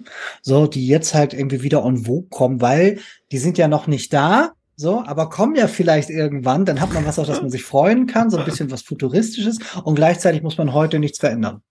Und heute nichts verändern ist das, worum es geht. Und dann zu sagen, dieses hört mal zu, wir haben die Lösung schon, lasst uns die doch bitte umsetzen und dann demjenigen, der das fordert, Technologiefeindlichkeit vorzuwerfen, ist schon Schutzbe. Und dann als nächstes sagen, auch Wirtschaftsfeindlichkeit ähm, das ist ja in keinster Weise angespielt, sondern das ist jetzt eine, eine Zuschreibung, die halt haltlos ist. Und freiheitsfeindlich. Und Genau, freiheitsfeindlich und das hat ja das Land stark gemacht. Auch da darf ja. man, also kann man nochmal differenziert drauf gucken, kommt wahrscheinlich zu äh, verschiedenen Ergebnissen da so. Also das ist ganz, aber er kann da noch drüber. Ich drücke mal wieder drauf, weil es wird noch geiler. Die Europäische Union setzen denn sogar weiter und stärker auf die Kernkraft. Ich bin nicht für die Kernspaltung, damit wir beide uns nicht missverstehen. Aber wir sollen jetzt schon für die 50er Jahre Technologien ausschließen. Das scheint mir kein guter Rat zu sein. Okay. Das scheint mir ideologisch getrieben zu sein. Vielleicht tut okay. uns Deutschen insgesamt ein wenig mehr Bescheidenheit gut. Oh Gott. Es ist so, es, es, es ist einfach nur so, ne, es ist so schräg. Also erstmal dieses, ähm, äh, es geht gar nicht darum, ob man für oder gegen etwas ist. Es geht einfach vielmehr darum, diese Notwendigkeiten, die zwingenden ja. Notwendigkeiten einer schnellen Dekarbonisierung erstmal das anzunehmen. Und wenn ich jetzt sage, jawohl, es gibt ähm, vielleicht irgendwann sowas wie Fusionsenergie, dann ist das ja eine schöne Geschichte. Aber momentan sieht nichts davon aus, als ob wir irgendwie zur Marktreife kommen. Sind alles Versuchsanordnungen und so weiter. Wird nicht klappen. Wir müssen jetzt raus, nicht in 50 Jahren. Und es wird ja, es sagt auch keiner, wir dürfen daran nicht mehr forschen. Es sagt auch keiner, wenn es verfügbar ist, können wir es bauen. Äh, was gesagt wird, ist, man muss jetzt raus und was in Zukunft ist, ist okay. Aber jetzt zu sagen, dieses, wir machen weiter wie bisher, weil vielleicht haben wir irgendwann mal, hat mit Politik nichts zu tun, auch mit Verantwortung Verantwortungsbewusstsein. Das ist, ist halt richtig gruselig. Und dann dieses nach dem Motto, ähm, äh, die anderen machen es ja, deswegen ist es ja okay. Dann kann ich jetzt auch sagen, da kann ich mich als Lindner jetzt hinsetzen und sagen, wisst ihr was, schauen Sie doch mal, schauen Sie doch in die Lavante. Da gibt es viele sehr starke äh, Länder, die sehr gut und erfolgreich mit Erdöl Strom erzeugen. Warum nicht auch? Das ist ein Standortvorteil für Deutschland, wenn wir es auch tun. Das ist doch kein Argument, weil andere das machen. Die machen das und sind darüber sehr unglücklich. Jeder weiß, vielleicht bis auf die Hälfte der Maischberger Zuschauer nicht, dass in Frankreich die Atomkraftwerke nicht laufen, mhm. weil die halt eben auch mit Temperaturen zusammenhängen, die wir langsam erreichen. So, ne? Also das ist halt die teuerste Energie, die am gefährlichsten ist, so und am wenigsten effizient also dafür zu sein, da kann man natürlich sagen, man sollte das nicht ausschließen und so weiter. Ja, richtig, aber es ist halt unwirtschaftlich, kostet deinen Leuten, für die du ja angeblich eintrittst, dann noch mehr Geld und macht unsere Zukunft kaputt.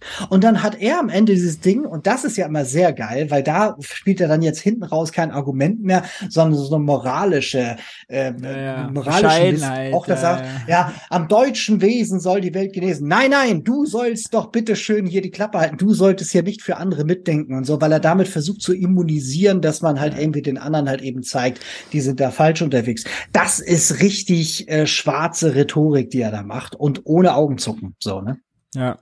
Und also, wie du wirklich sagst, diese low-hanging fruits und das Machbare heute nicht zu machen, äh, allein davon will er ja ablenken. Ja, einfach die, ja. diese, diese Pflicht, die er auch hat, äh, auch quasi seines Amtes, also das, was jetzt irgendwie auf der Straße liegt, wo man OPS hinterbekommen muss, das halt nicht zu machen und darüber nicht ja. zu debattieren. Vielleicht wäre es schön, wenn irgendwie Christian Lindner, weiß nicht, äh, mal vor zehn Jahren oder was über den Hochlauf der Wärmepumpen den versprochen hätte, dann könnte er vielleicht heute das Imagebilden für sich nutzen. Schaut her, ich hätte das, ich habe das damals gesagt. Das wäre wahrscheinlich ganz ja. gut gewesen. Äh, ich fände auch okay, wenn er es einfach nochmal erfindet, ja, wenn wir irgendwie so mit künstlicher Intelligenz nochmal so eine Rede von Christian Lindner von, weiß nicht, 2010, wo er sagt, 2025 wird Deutschland, weiß nicht, das erste Mal 500.000, eine Million, wie auch immer, Wärmepumpen produzieren. Und das, und heute müsste er das nutzen, ja, also er das mhm. vorhergesehen hat, unser Wirtschaftsexperte. Das wär's. Ja, er liegt einfach, genau, kolossal mit fast allem falsch. Und das, äh, ja, muss man gutieren. Jetzt haben wir noch eine Runde mitgebracht. Äh, die war auch äh, nicht weniger illustra. Äh, leider war Christian Lindner auch mit dabei, denn er ist ja nicht nur Finanzminister, als solcher war er äh, bei Maischberger, sondern er ist auch gleichzeitig äh, FDP-Parteichef. Und auf dem Ludwig-Erhard-Gipfel waren die Parteichefs von SPD, FDP, CDU und Grüne, heißt Merz, Lindner, Klingbeil und Lang. Und äh, das hat doch ganz äh, tief äh, blicken lassen, auch in wie geht's eigentlich in der Ampel zusammen und passt nicht eigentlich Merz und Lindner viel, viel besser zueinander. Merz war ja auch auf der Lind äh, Hochzeit von Lindner. Ähm, da lasst uns doch äh, mal reinhören. Da kommen einige interessante Punkte. Nach Feiern war mir zumindest letztes Jahr nicht zumute. Ich bin kein großer Fan davon, sich Scheinziege. Äh, ganz kurz, Aufhänger dieser Debatte ist jetzt, ob Deutschland nicht äh, froh sein sollte und die Nachricht hätte feiern sollen, dass ja bei den Klimazielen 21.22 Uhr glaub, äh, war es, glaube ich, weil halt Rezession war, wir eigentlich noch halbwegs vernünftig abgeschlossen äh, haben, aber halt nur weil wem die Wirtschaft schlecht lief, ja, also nicht, weil wir irgendwie groß was reformiert haben oder so. Äh, und Lars Klingbeil hat geantwortet, nee, weil es war Krieg, also keine Grund zu feiern. Und Ricarda Lang antwortet jetzt, äh, dass äh, was sie jetzt antwortet. ins Schaufenster zu stellen. Ich glaube, das ist sogar manchmal eine Krankheit der Politik. Und wenn man sich das letzte Jahr anschaut und die Klimaziele, dann hatten wir da an bestimmten Stellen auf jeden Fall Verbesserungen, was Beschleunigung beim Ausbau der erneuerbaren Energien angeht. Aber dann muss man natürlich auch ehrlich anerkennen, ein Großteil der CO2-Emissionen, der da eingespart wurde, wurde eingespart, weil die Wirtschaft in einem unfassbaren Tempo Gas einsparen musste, weil wir innerhalb von einem Jahr unabhängig geworden sind von russischem Gas. Wir haben das hinbekommen, aber die Art und Weise, wie das funktioniert hat, relativ untergeplant, holter die Polter mit sehr harten Einschnitten für Wirtschaft und für die Bevölkerung, das ist nicht die Art, wie wir Klimaschutz machen wollen. Und so werden wir auch in Zukunft keinen Klimaschutz machen. Und dementsprechend ist 2022 kein jetzt Paradebeispiel für den Klimaschutz, sondern das war gut, dass wir es hinbekommen. Das gleich, das hat eine Resilienz unserer Demokratie gezeigt. Aber in der Zukunft wird Klimaschutz natürlich anders aussehen. Das halte ich äh, für einen sehr cleveren Punkt äh, aus grüner Sicht, den so zu spielen, äh, weil er pragmatisch ist und realistisch und natürlich richtig. Also äh, Klimaschutz soll nicht diese Ausnahmesituation bedeuten, nicht dieses Schockartige sein. Ähm, das ist sehr wichtig, sich äh, davon freizumachen äh, und zu distanzieren. Und zu dem Energiesparen gehört natürlich auch die Wahrheit, fast 15 Prozent Produktionseinbruch in der energieintensiven Industrie. Ja das, was eben keine schöne Nachricht ist und nicht dieses, ah, ich dusche mal irgendwie eine halbe Minute kürzer, ja, oder äh, ich äh, weiß nicht, also äh, stell die Heizung in einem Zimmer aus, in dem ich irgendwie äh, nicht häufig bin, sondern da geht's äh, wirklich um Güter, die wir brauchen und da geht's um äh, gut bezahlte Jobs und und und. Äh, das halte ich für sehr clever, da die Distanz, äh, sich davon zu distanzieren, dass das Klimaschutz war. Ja, das ist total super, vor allen Dingen, weil sie damit auch die, Wahr also die Wahrheit ausstellt, genau. Dann kann wie kein anderer das für sich vereinnahmen. Ja. So, also spricht da dieser Teil der Wahrheit, weil dann kann man nicht wieder auf diesem Wahrheitslevel diskutieren. Plus, ähm, was ich auch sehr gut finde, ist, ähm, sie nimmt bewusst diesen Punkt, weil den Punkt hat nämlich keiner Habeck und den Grünen so richtig gegeben. Sie ist da irgendwie so Blome Bertelsmann und so weiter so ähm, als Moderator da.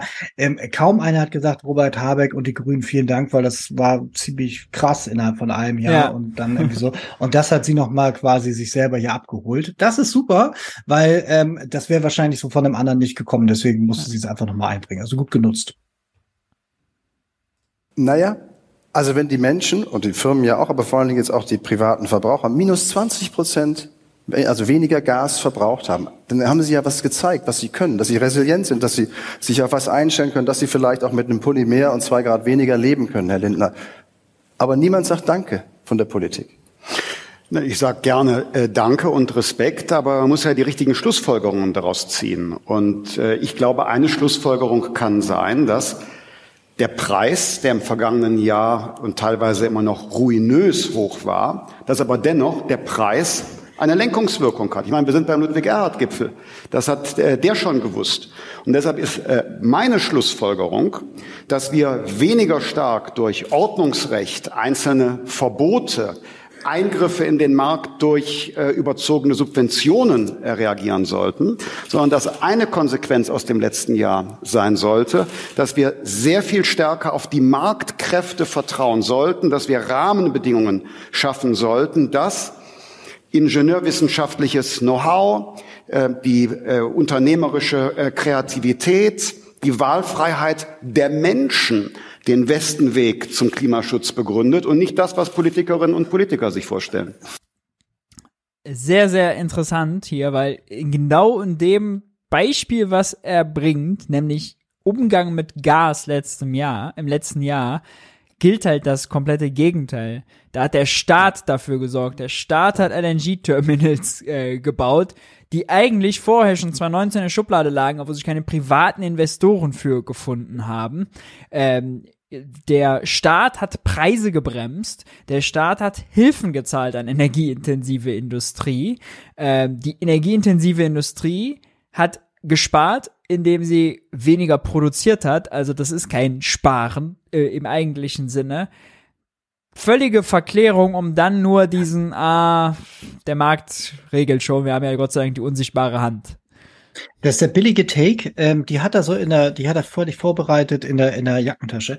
Also der eine ist halt immer dieses, wenn mir eine Forderung nicht gefällt, dann nehme ich den Volley und sage irgendwas über Steuern und Abgaben lass. Und wenn an der anderen Seite irgendwie eine Analyse fähig ist, dann sage ich, es liegt am Markt und dann Freiheit und dann Innovationsquatsch und so.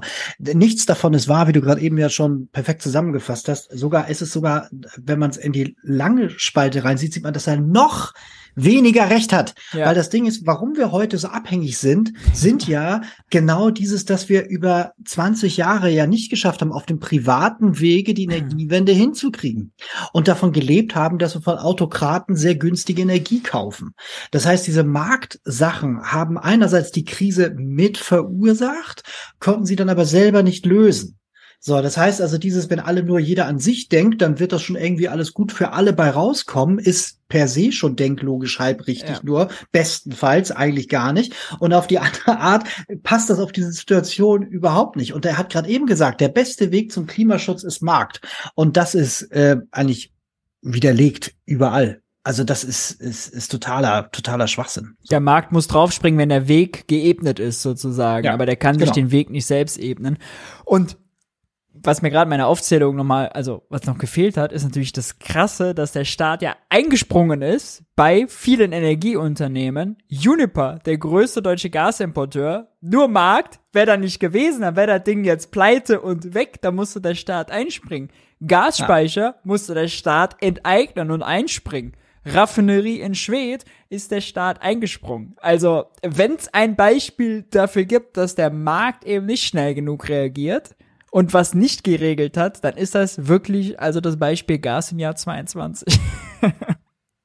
Es ist, Gut, jetzt sind wir doch bei diesem Heizungsgesetz. Und vielleicht, Herr Merz, sagen Sie gleich auch was dazu, denn das Heizungsgesetz, das, das verpflichtend macht, ähm, wenn eine Heizung neu eingebaut werden muss, entweder weil es ein neues Haus ist, also da braucht es eine neue Heizung, oder weil sie halt, um ganz sicher zu sein, also weil sie kaputt geht, muss sie ersetzt werden, dann sollte es mit 99,5-prozentiger Wahrscheinlichkeit regelungsmäßig herbeigeführt, keine Gas- und keine Ölheizung sein. Also, Man hätte das über den Preis. Ich muss jetzt sicherheitshalber sagen, dass Sie den Gesetzentwurf von Herrn Habeck und jetzt nicht vollständig sachlich präzise dargestellt haben.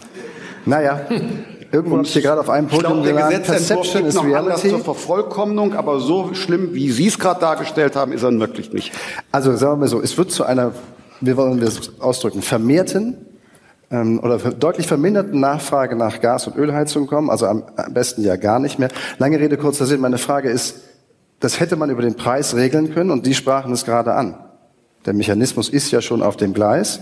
Herr Merz, warum ist es nicht über den Preis geregelt worden? Warum hat man es über dieses Gesetz gemacht? Hätten Sie es auch so gemacht? Also zunächst einmal will ich auf das Einsparpotenzial des Jahres 2022 nochmal zu sprechen kommen. Das ist eine, ich finde, etwas euphemistische Beschreibung dessen, was wir im letzten Jahr gesehen haben.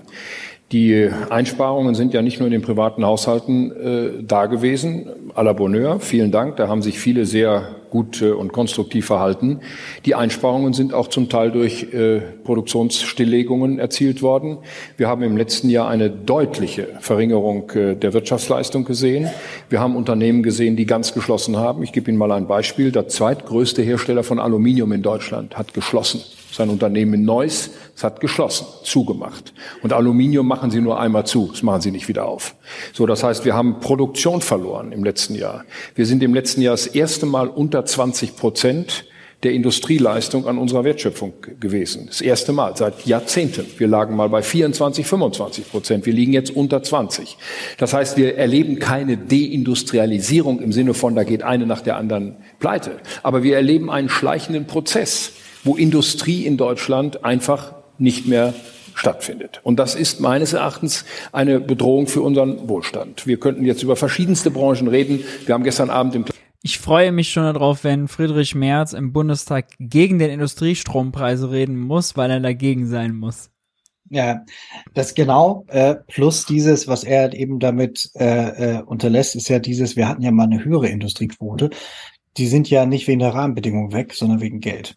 So, ja. ne? Also die haben dann irgendwie hier zu und in China aufgemacht, aber diesen Aspekt bringt er nicht, sondern er tut so, als hätte Habeck persönlich dort mit der Waffe die ganzen Industrien äh, kaputt gemacht und so. Und als ob das jetzt irgendwie ein Zeichen von Wohlstand oder von irgendwas wäre. Ob das nun das Geld aus, der, aus dem Dienstleistungssektor kommt, aus Landwirtschaft oder halt irgendwie aus der Industrie, da muss man sich auch mal überlegen, ob das jetzt irgendwie ein Zeichen ist. Wir sind jetzt 21 Prozent oder 20 Prozent mehr Industrie. Oh mein Gott, Raune, Raune. Worüber reden wir denn hier? So, ja. ne? Also das ist, das ist, das ist halt irgendwie nur so ein halbes Argument. Also es gibt ja für und wider dafür, aber er stellt das eben so aus nach dem Motto, wenn das, gehen alle kaputt und habt bitte alle Angst und wählt mich. Schöner Oppositionsmove, äh, um irgendwie ja. zu zeigen, man ist äh, nah an der Wirtschaft und kümmert sich um die Interessen und hat hier noch ein schönes anekdotisches Einzelbeispiel dabei aus Neuss. Ähm, ja, kleineren Kreis über einige gesprochen. Ich will das hier nicht wiederholen. Aber das ist ein Sachverhalt, der nun wirklich kein Grund und kein wenn Anlass für Freude Preis, wenn es ja? So, und dann, äh, äh, dann zum, zum GEG. Der Applaus war sehr günstig geschossen. G. Dieses Gebäudeenergiegesetz ist ja nicht eine Erfindung dieser Koalition. Das Gesetz gibt es. Das ist in Kraft. Das ist ein Gesetz der alten, so viel geschmähten Koalition aus SPD, CDU und CSU. Und da gab es einen klaren Pfad, wie man aus den Verbrennerheizungen rauskommt. Hinzu kommt jetzt der europäische äh, Handel über die CO2-Zertifikate, der kurz vor Weihnachten beschlossen worden ist. Hätte man diese Kräfte wirken lassen, hätten wir über einen längeren Zeitraum genau dasselbe Ergebnis erzielt, das bessere Ergebnis sogar erzielt, wie das, was die Koalition jetzt mit der Brechstange über den Jahreswechsel 23-24 erreichen will. Ich gebe Ihnen auch dazu ein Beispiel. Warum verbieten 2024 ja, erreichen also will. Bieten wir in diesem Land Pelletheizungen? Warum verbieten wir, warum verbieten wir in diesem Land wir nicht? Naja, also lieber Christian, ich meine, jetzt, dann sind wir wahrscheinlich jetzt die beiden Oppositionsführer, die hier oben auf der Tribüne sitzen. Nee, ich glaube, ich glaub, der Lars Klingbeil ist genau derselben Im, Meinung. Im, Im Gesetz steht's drin. Faktisch ist es so, dass Sie mit dem, was Sie da jetzt machen, an Gesetzgebung nach dem gegenwärtigen Stand dieses Gesetzes Pelletheizungen und auch die Verstromung aus Biomasse nicht mehr erlauben in Deutschland. So, weil die Werte einfach nicht mehr erzielt. Ja, äh, tausend Sachen da drin, die ähm, nur so halb stimmen. Ähm, also dieses von wegen mit der Brechstange. Also wenn man das Ganze jetzt im Prinzip so ein Jahr, etwas über ein Jahr früher macht, ist es nicht mit Brechstange. So. Und äh, dieses von wegen, das Ergebnis wäre dann besser gewesen. Besser kann so eine Klimaschutzmaßnahme ja nur sein im Sinne von, ist der Klimaeffekt besser? Und nein, wäre es nicht. Weil nämlich der Grund fürs Vorziehen hat ja genau zwei Dimensionen. Das eine ist halt, du kommst am Ende auch an einen Punkt an, hast aber insgesamt mehr verbraucht. So, das heißt, die Reduktion muss steiler sein, du musst also früher anfangen, damit du zum richtigen Zeitpunkt ankommst. Die setzen nämlich beide auf unterschiedlichen wissenschaftlichen Ergebnissen an. Wir wissen heute besser, wie wir es machen müssen. Und da sehen wir, wir müssen steiler machen. Also Grund eins, besseres Klimagesetz, das gemacht worden ist. Ja, also er lügt, ähm, weil das weiß er mit Sicherheit. Ähm, und das zweite ist halt dieses, ähm, es ist halt eben auch deswegen gemacht worden, damit man auch schon mal hier an gewisse Fahrtabhängigkeiten anstößt, ähm, gewisse Fakten schafft und so weiter, dass wenn schwarz-gelb kommt, nicht halt irgendwie das Ganze wieder Rolle rückwärts, Moratorium, ja. alles viel langsamer, der ganze Quatsch. Also da gab da gute Gründe für. So, und das, was er danach sagt, von wegen Pelletheizung und so weiter, ja, es stimmt. Es, einige Leute haben Pelletheizung und so, und natürlich ist das ein Thema. Der Grund, warum man ähm, das inzwischen nicht mehr als natürlich ansieht, ist jetzt ja auch gar nicht mal nur Feinstaub und so weiter, sondern eben auch das, wir, wir müssen dafür CO2-Senken abtragen. So, also wir müssen Wälder abholzen, beziehungsweise halt eben, ne, also Holz verarbeiten, damit am Ende das verfeuert werden kann. Wenn du die Möglichkeit hast, das mit grünem Strom zu machen, dann ist das natürlich die bessere Alternative. Und die Europäische Union hat eben auch hier eben festgelegt, okay, da gibt es auch eine gewisse Übergangszeit und so weiter, aber irgendwann sollte das raus sein. Das zum Politikum zu machen, ist halt schon wirklich kleingeistig. Da sieht man halt wirklich so dieses, wir denken nicht mehr an das große Ganze, sondern wollen jetzt kämpfen mit den Pellets. So, das ist mhm. halt albern. Biomasse nicht mehr erlauben in Deutschland, so weil die Werte einfach nicht mehr erzielt werden. Und nach in den Augen dieser Koalition sind Pelletheizung und Bioverstromung eben keine regenerativen Energien. So und an dieser Stelle haben wir einfach einen großen Dissens. Das ist mit Verlaub gesagt Unfug, was da gemacht wird und damit wird die Bevölkerung ohne jede Not verunsichert.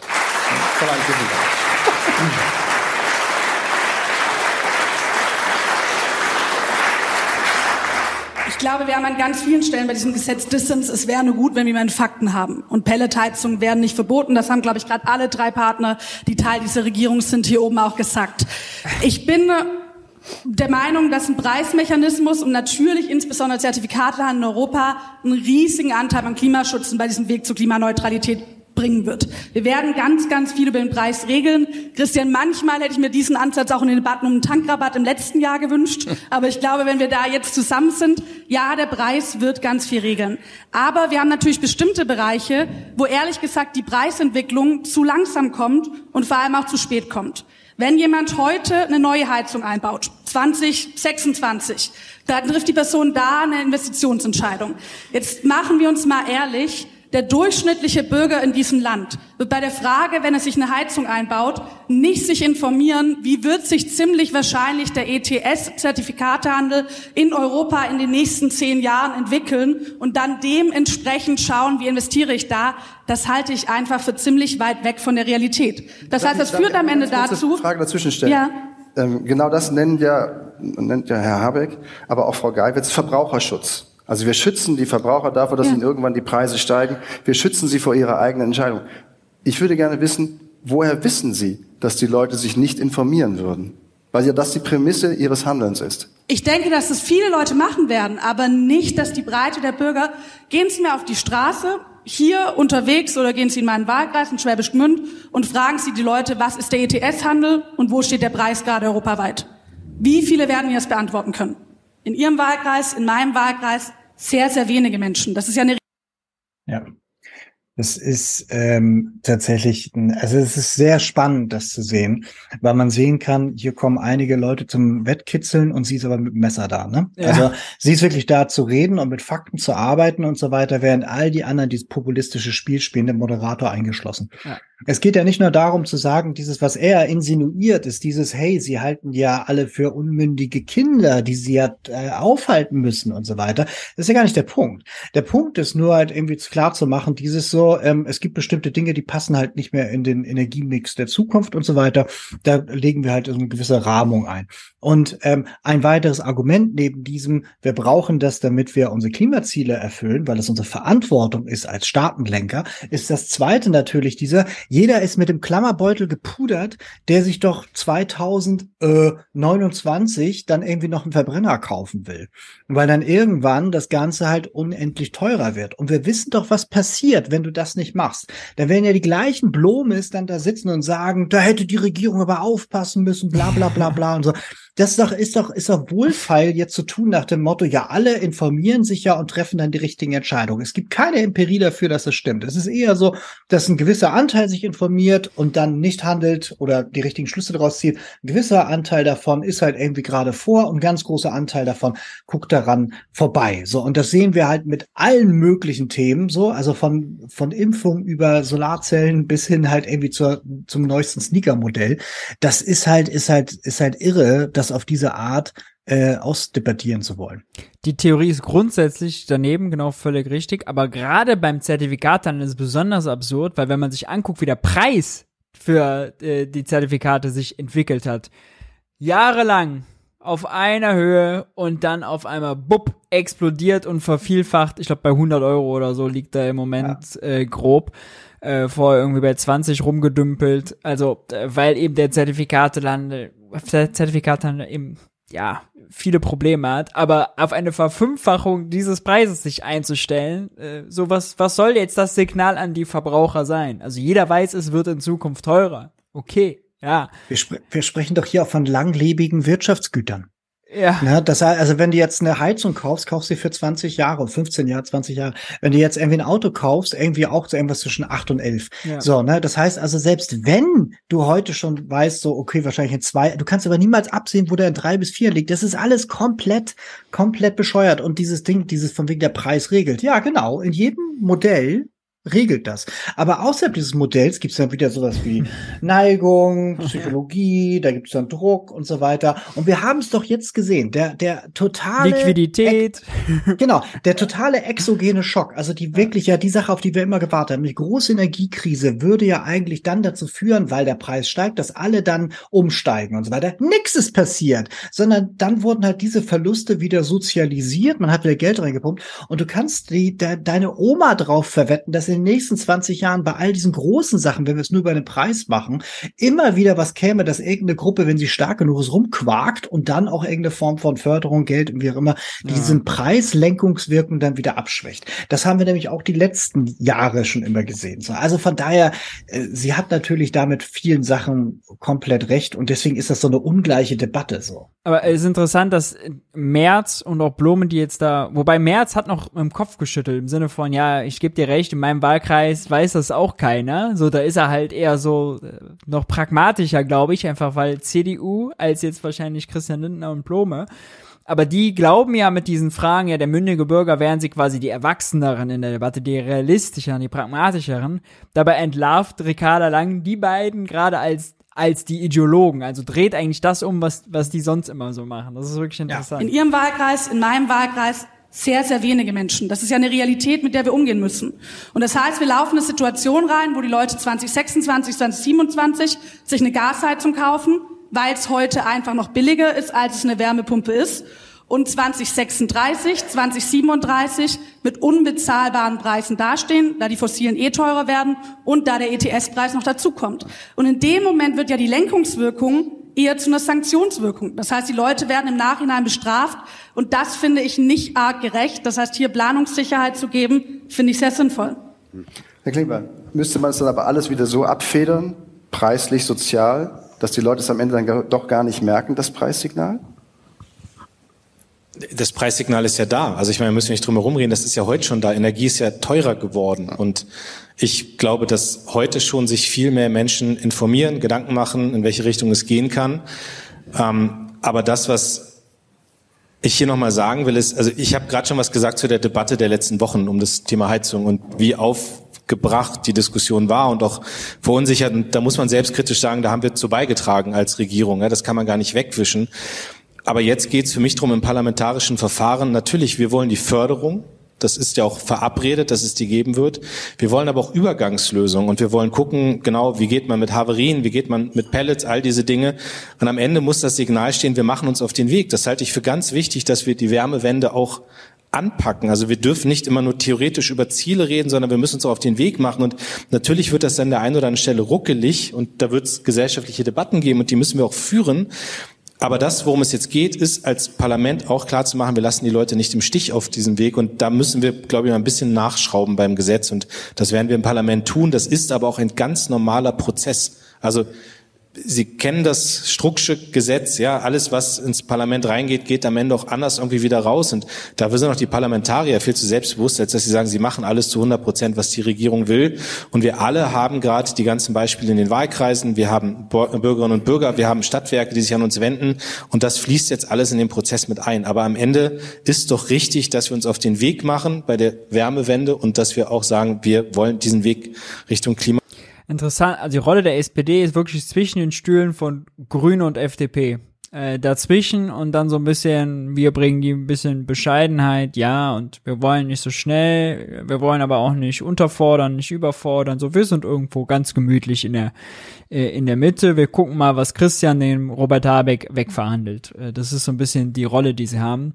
Die schade ja. ist, äh, wenn man ja eigentlich, äh, wenn man ja eigentlich einen Klimakanzler oder wie war das Plakat äh, ja haben. Ja, das, das kannst du komplett heften, nicht? Und ähm, das war eigentlich ja, als sie es geklebt haben, schon beinahe klar, dass es eigentlich hohen wird und so. Aber ich hätte niemals gedacht, dass es so hohen wird. Ähm, das Traurige ist, finde ich, oder beziehungsweise die SPD macht deswegen auch kein, sie treten so ein bisschen auf, als wären sie die Mama beim Kindergeburtstag. Mhm. Während die Topfschlagen miteinander spielen, aber sich gegenseitig verkloppen, kommen die dann rein und sagen so, ich bin eigentlich der Boss, weil ich bin ja die stärkste Partei.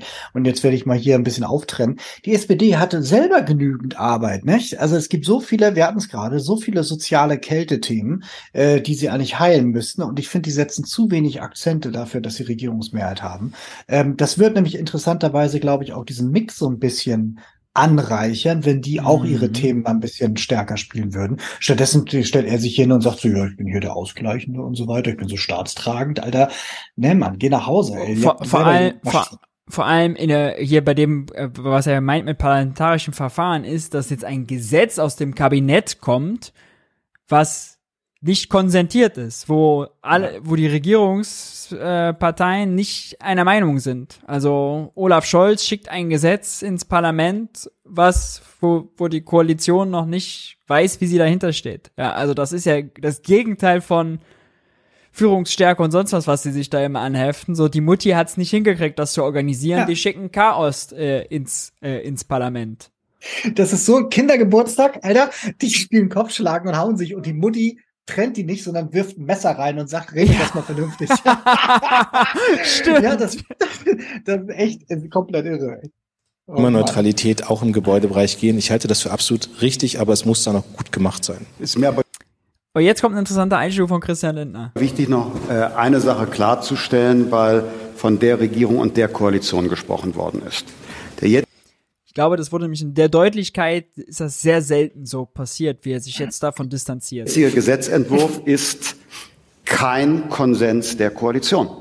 Ich habe den Bundeskanzler und äh, den Vizekanzler gefragt, wollen wir dieses Gesetz im Kabinett fertig verhandeln und nehmen wir uns weitere drei Wochen oder leiten wir es als Arbeitsentwurf in das Parlament weiter und dort trifft der Gesetzgeber die abschließenden Entscheidungen. Und der Wunsch war, wir wollen es schneller ans Parlament geben und wir werden innerhalb der Regierung also keinen Konsens verhandeln. Deshalb lasse ich mich nicht im Einzelnen auf dieses Gesetz ähm, verpflichten, weil die äh, Präsidentin des Bayerischen Landtags mit dem Kopf schüttelt. Da wird Christian Lindner auch sehr äh, froh drüber sein, weil er gerade auf dem Parteitag, auf dem FDP-Parteitag eigentlich also äh, dafür auch gescholten wurde, das mitzutragen.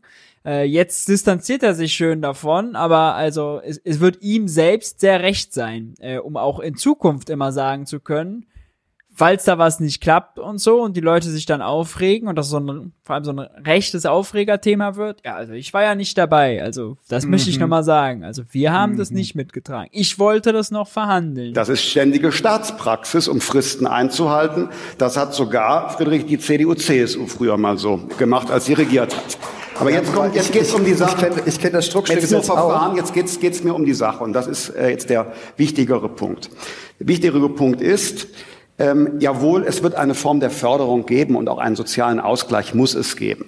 Gibt es ja jetzt schon, hatte auch eine Vorgängerregierung. Nur, wir müssen doch darauf achten, dass wir den möglichst effektivsten Weg für eine Wärmewende wählen und überall Wärmepumpe mit neuer Hausdämmung ist nicht der volkswirtschaftlich effektivste Weg, sondern könnte sich ein als Punkt. ein äh, er sagt ja sonst immer, man möchte ähm, möglichst hier ähm, äh, Markt und das soll sich alles am Markt selber verhandeln. Ja. Und hier sagt er, nein, nein, es soll der effektivste Weg. Das heißt also jetzt, sein Diktum, was die ganze Zeit gegolten hat, was die Basis seiner Politik war, ist jetzt vorbei.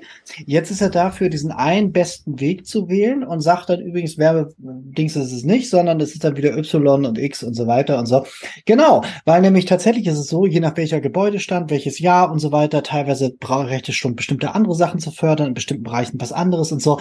Natürlich, klar, kein keiner sagt ja auch von wegen, wir rupfen jetzt alles raus und machen das so. Es gibt ja verschiedene Arten, das zu machen und das Gesetz bildet es auch ab. Aber das passt halt eben nicht in seine Ja, Erzählung und deswegen geht das jetzt weiter. Aber das ist echt schlimm. Ja, guter Punkt.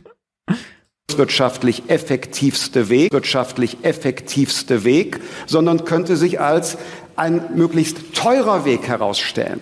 Es wird nicht gelingen, ein ineffizientes Gesetz, das mit den physikalischen Realitäten nicht in Übereinstimmung zu bringen ist, mit dem Geld der Steuerzahlerinnen und Steuerzahler praxistauglich zu machen.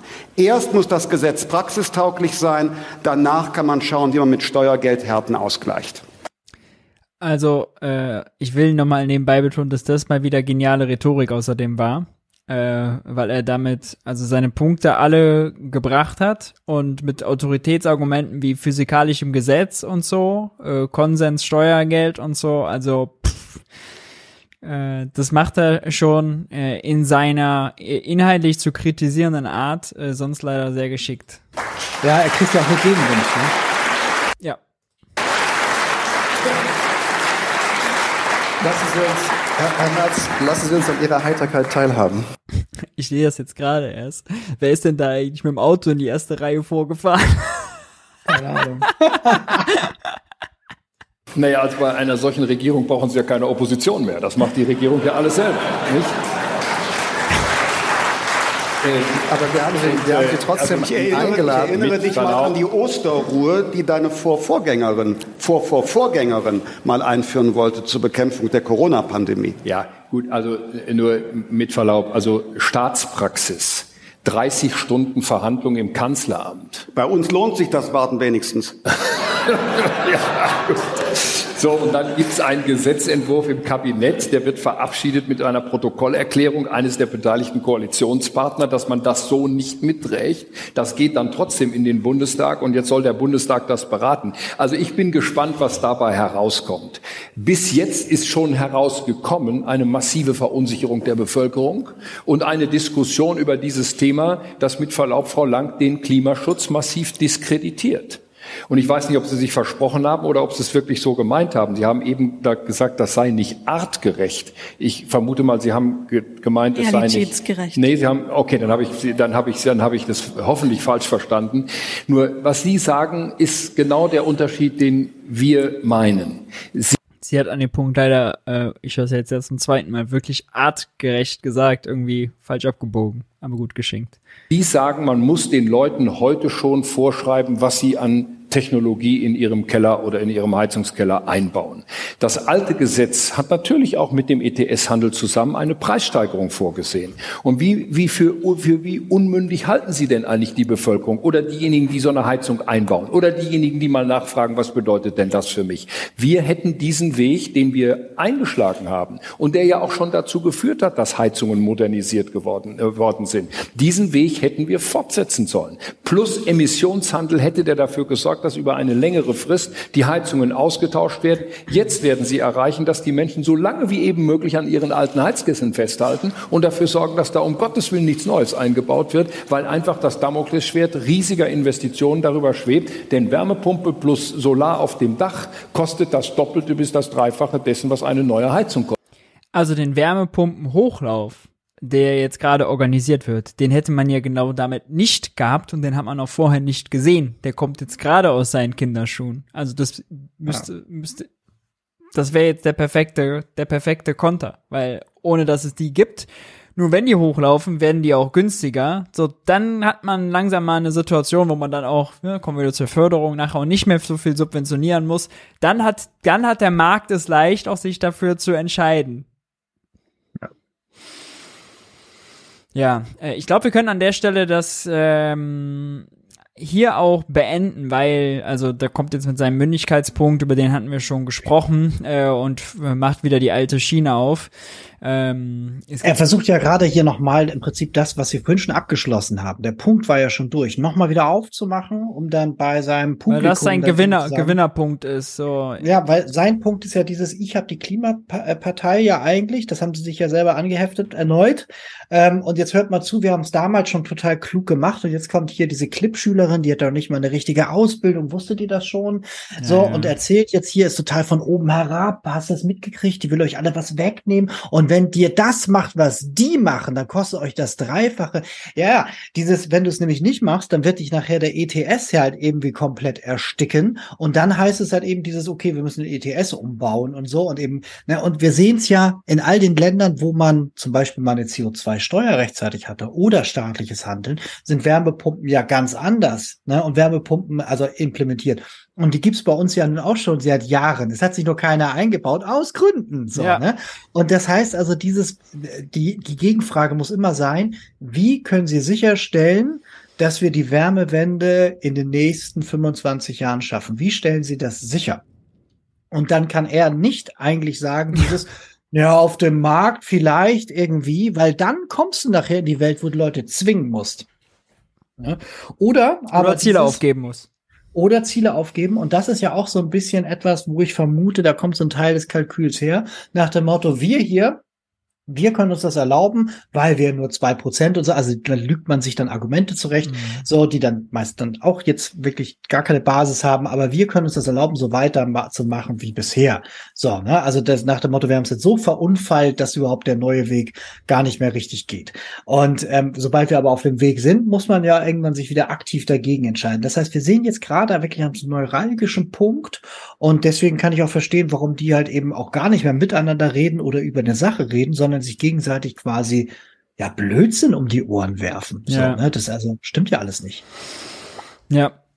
Damit, äh, das ist, äh, war ein äh, schöner äh, Schlusssatz für unsere Videosession. Kommen wir zu ein paar naiven Fragen. Wir machen noch drei schnelle Fragen. Haut die jetzt gerne in den Chat.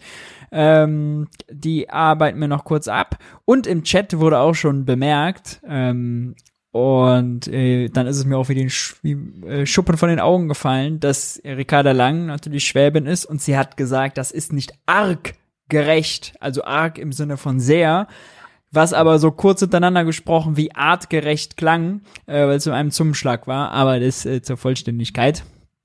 Also wer äh, sich auf, in so einem Umfeld dann auf Rabulistik einlässt, Ja, ja. haben, hören Sie mal zu, Mädchen, haben Sie wirklich artgerecht gesagt? Das ist ja ein bisschen, das, das kommt ja aus dunklen Zeiten, solche Begriffe. Also, das ist schon, also das ist total albern. Also dann merkst Ich- du wirklich, ich- du hast keine Argumente. Ich glaube, das, das war halt der perfekte äh, Einstieg für Friedrich Merz, um wieder diese Mündigkeitsschiene zu fahren, im Sinne von, also, äh, das sind doch äh, Leute und Verbraucher und Bürger und die wissen selber am besten, die brauchen sie nicht irgendwie für artgerecht Mhm. oder so, keine Ahnung. Also, wie dem auch sei, äh, egal. Äh, bevor wir die Fragen machen, lasst mich euch mal darauf hinweisen, ob das junge Naiv Wirtschaftsbriefing oder alle anderen junge Naiv-Formate, die gibt's nur dank eurer Unterstützung. Wie ihr junge Naiv unterstützen könnt, seht ihr jetzt eingeblendet äh, oder unten in der Videobeschreibung. Bei finanzieller Unterstützung ab 20 Euro werdet ihr namentlich im Abspann verewigt, ihr kennt das. Und falls äh, ihr am Anfang nicht dabei wart, Programmhinweis am Donnerstag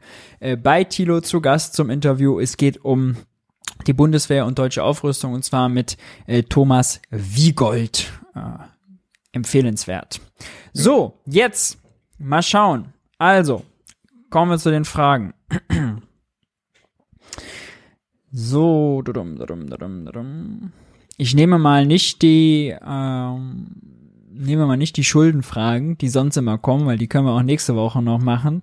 Äh, am besten nehmen wir mal die äh, Energiefragen. Hm. Ja, vielleicht, die nehme ich, nehmen wir vielleicht doch nochmal. Ähm, welche ökonomischen Probleme drohen autarken Kommunen? Äh, weiß jetzt nicht, ob da Energieautarkie mit gemeint ist, aber die gibt's wahrscheinlich sowieso kaum. Aber vielleicht geht das so ein bisschen in Richtung dezentrale Energie, äh, Erzeugung und äh, Also ich glaube, da kann man wahrscheinlich immer äh, David, äh, David Ricardo oder so irgendwie aus der, aus der, aus der Dings ziehen. So dieses, also die Frage ist halt immer, äh, was soll autark sein? Ne? Au- Autark Wasser, autark irgendwie Lebensmittelversorgung, autark Strom, so, also die Sachen, die so den täglichen Bedarf äh, äh decken, ähm, ja in dem Moment, also geschlossene Systeme haben eben das Problem, wenn sich da drin halt bestimmte Systemzustände verändern, dass du dann halt relativ schnell halt von außen dann was brauchst, um den Systemzustand wiederherzustellen. Mhm. Wenn du jetzt irgendwie dir dein Grundwasser komplett alle Baller ist, dann musst du halt eben eine Pipeline legen.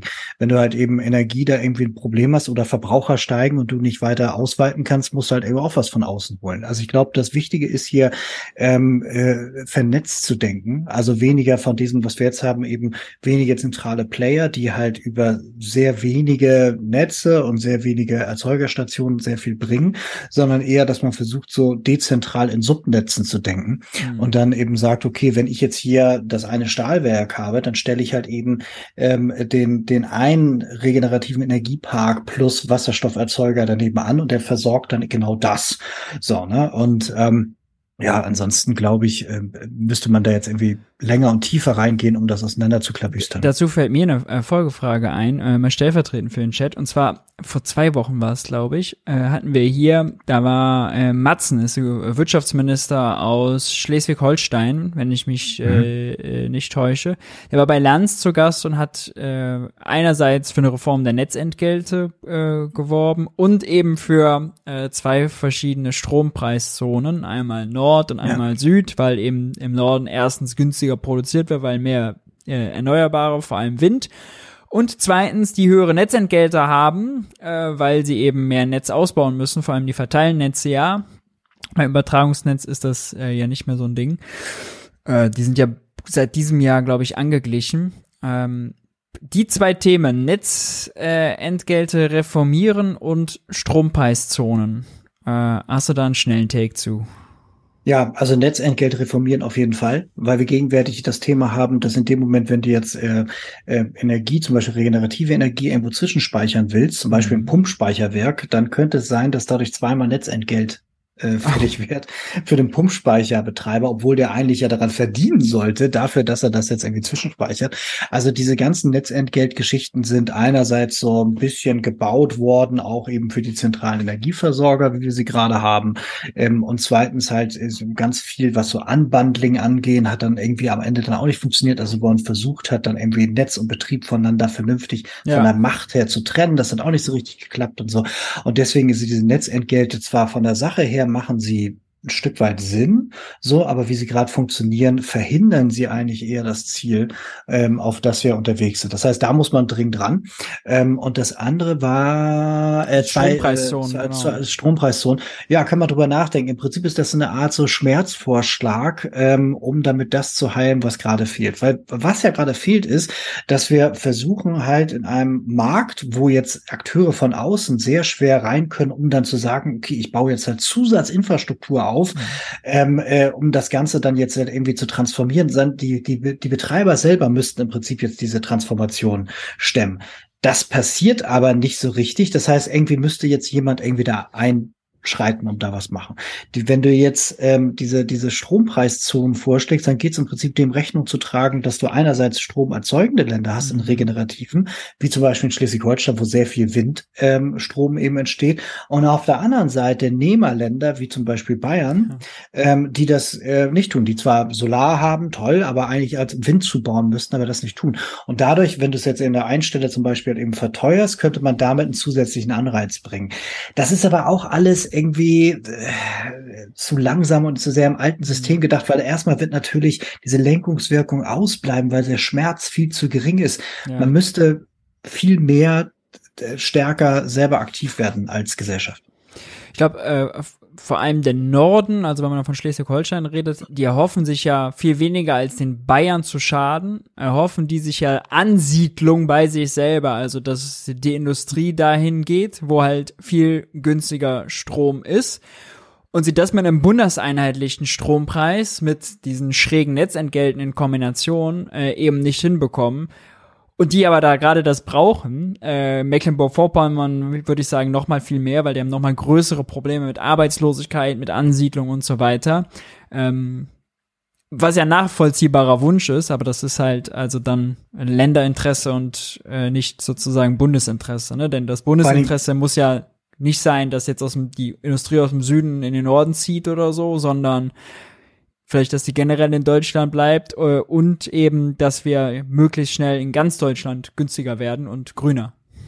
Vor allen Dingen der Umbau der Netze ist halt imperativ, müssen wir auf jeden Fall machen, plus Speicherkapazität. Also so oder so wird das dann mit dem Kalkül ja auch nochmal ein Fehlanreiz sein. Plus ist ja auch irre, weil Light Industry kannst du mit Sicherheit da irgendwie hinverlagern, aber Schwerindustrie, forget it. Also hier wird ja keiner irgendwie anfangen, irgendwie so eine ganze große Industriestraße oder halt irgendwie so, so irgendwie so Rohstoffabbau, geht ja auch gar nicht, irgendwie, oder Rohstoff Erstverarbeitung irgendwie zu, zu verlagern. Das findet ja nicht statt. Also das, nein. Also dafür ist dieses, wie sieht Deutschland in 30 Jahren aus, klimabedingt, gibt es eine Reihe interessanter Untersuchungen, die zeigen halt eher, dass Niedersachsen und Schleswig-Holstein eine ganz andere Zukunft äh, bevorsteht, die sie nutzen könnten. Ähm, das ist aber irre. Mhm. Dann gab es dort die Frage, wie schaffen wir es, dass die FDP versteht, dass Klimaschutz gleich Freiheit für Menschen äh, bedeutet. Und ich musste an den Begriff Freiheitsenergien denken. Der kommt von Christian Lindner. Ja, ähm, ich glaube gar nicht, äh, dass, also ich glaube, ein ganzer Teil davon wissen das, ähm, haben aber andere Kalküle vor Augen. Und ein Teil davon interessiert sich einfach schlichtweg nicht. Weil die FDP von heute nicht mehr die FDP von irgendwie Genscher ist und so weiter, die so bestimmte, für bestimmte so Werte, Bürgerrechte und so weiter gestanden hat, oder zumindest zum Teil, mhm. ähm, sondern heute halt eben um eine ganze Menge so wirtschaftlicher und auch teilweise kurzfristig gedachter Pragmatik. Und im, im Zuge dessen geht's halt eben nicht um Menschenrechte, Menschenrechte und auch nicht um, also wenn es jetzt darum geht, um langfristige Wettbewerbsfähigkeit, ist dieses ganze Klima und Klimawirtschaft der, der perfekte Elfmeter. Ja. So, sie möchten halt genau dagegen an, weil es eben darum geht, die Renditen von heute und die von nächsten Jahren auch mitzuschützen. Und deswegen kannst du dem mit Freiheit und Menschenrechten nicht kommen. Das sind gar nicht die Kategorien, die sie denken. Das sind einfach Sachen, die im Weg stehen. Was aber ja auch bedeutet, wenn man die Renditen von heute und von morgen schützt, dann werden die übermorgen und die neuen erstmal kleiner sein, als sie sein könnten, ne? Oder woanders, nicht? Also in diesem Sinne von, ich bin dann halt irgendwie im liquiden Bereich und so weiter und dann shifte ich halt eben um und dann verdiene ich mein Geld halt woanders und der Rest bleibt dann eben hier. Letzte Frage, Jens. Äh, welches Land macht Klimaschutz besser als Deutschland und wie unterscheidet sich dessen Ansatz beim Heizen? Ähm, von Deutschland? Schwierig. Das, Frage. Da, da, da, das ist vor allem eine Frage, die man jetzt so schnell nicht beantworten kann. Ich kann äh, Heizen äh, schon mal direkt abräumen, glaube ich. Ähm, da lohnt sich der Blick in die skandinavischen Länder. Die skandinavischen Länder haben in den 90ern schon angefangen, CO2-Steuern zu erheben, das in Fonds einzuzahlen und damit halt eben die Renovierung von Heizenergie zu finanzieren. Also immer dann, wenn hier in Deutschland gesagt wird, du kannst keine Wärmepumpe, weil die macht nicht genügend warm, was eine ja. Lüge ist, dann kannst du immer zeigen, ja, guck mal hier Norwegen und Schweden und so weiter. Also da ist die Implementationsrate viel, viel höher. Heizen ist halt ein ganz wesentlicher Teil dieses ganzen äh, Energieverbrauchsdings so, ne? Und da hilft uns eine höhere Temperatur, die wir irgendwann bekommen, wenig. Also wir werden immer noch irgendwie heizen müssen. Und diese Heizenergie, die muss sich halt eben verändern. Das Schöne ist, dass wir auf die Sicht von 20 Jahren da eine ganze Menge machen können, weil irgendwann müssen Heizungen erneuert werden. Es geht jetzt nur darum zu sagen, es muss die richtige Heizung sein. Und dafür, dass wir eben keine konsistente Politik haben, haben wir ein unsicheres Investitionsumfeld in diesem Bereich. Das bedeutet, dieses, wenn die Politik irgendwann mal äh, frei ist von diesen Quertreibern, so, also wenn die da nicht mehr da, dazwischen die, die ganze Zeit Knüppel zwischen die Beine werfen, dann sind wir auch auf dem Weg. Aber bis dahin sind diese anderen Länder besser. Ähm, und dieses, was heißt denn Klimaschutz, ist dabei das Thema. Also ich glaube, ähm, also es gibt ja Länder, es gibt ein Land, das klimapositiv ist, Bhutan. Ähm, ich glaube, es kommt eher darauf an zu sagen, ähm, wie können wir es schaffen, ähm, mehr Teil der Lösung zu sein als Teil des Problems. Und das ist mehr so eine Art von Haltung. Mhm. Weil zum Beispiel kein Land der Erde ähm, äh, so viel Regenerative installiert wie China. Die installieren auch gleichzeitig immer noch fossil, aber eben auch im erhöhten Maße regenerative. Ich würde jetzt aber nicht dazu übergehen und zu sagen, lass uns mal China angucken, wie die das gesamthaft machen, sondern eher sagen, so dieses, okay, wie machen sie das denn? Und was sie machen, ist dann eben, dass sie sagen, okay, ein gewisser Teil davon, den steuern wir zentral, ähm, um dafür zu sorgen, dass wir wirklich eine optimale Ausbringungsmenge haben zu einem sehr günstigen Preis. Macht das, macht total Sinn. So, ne, auch da das Gespräch hier Isabella Weber, mhm. die das halt irgendwie äh, äh, Tilo erklärt hat. So, also das ist für diesen Teil Energie ein wichtiger Punkt.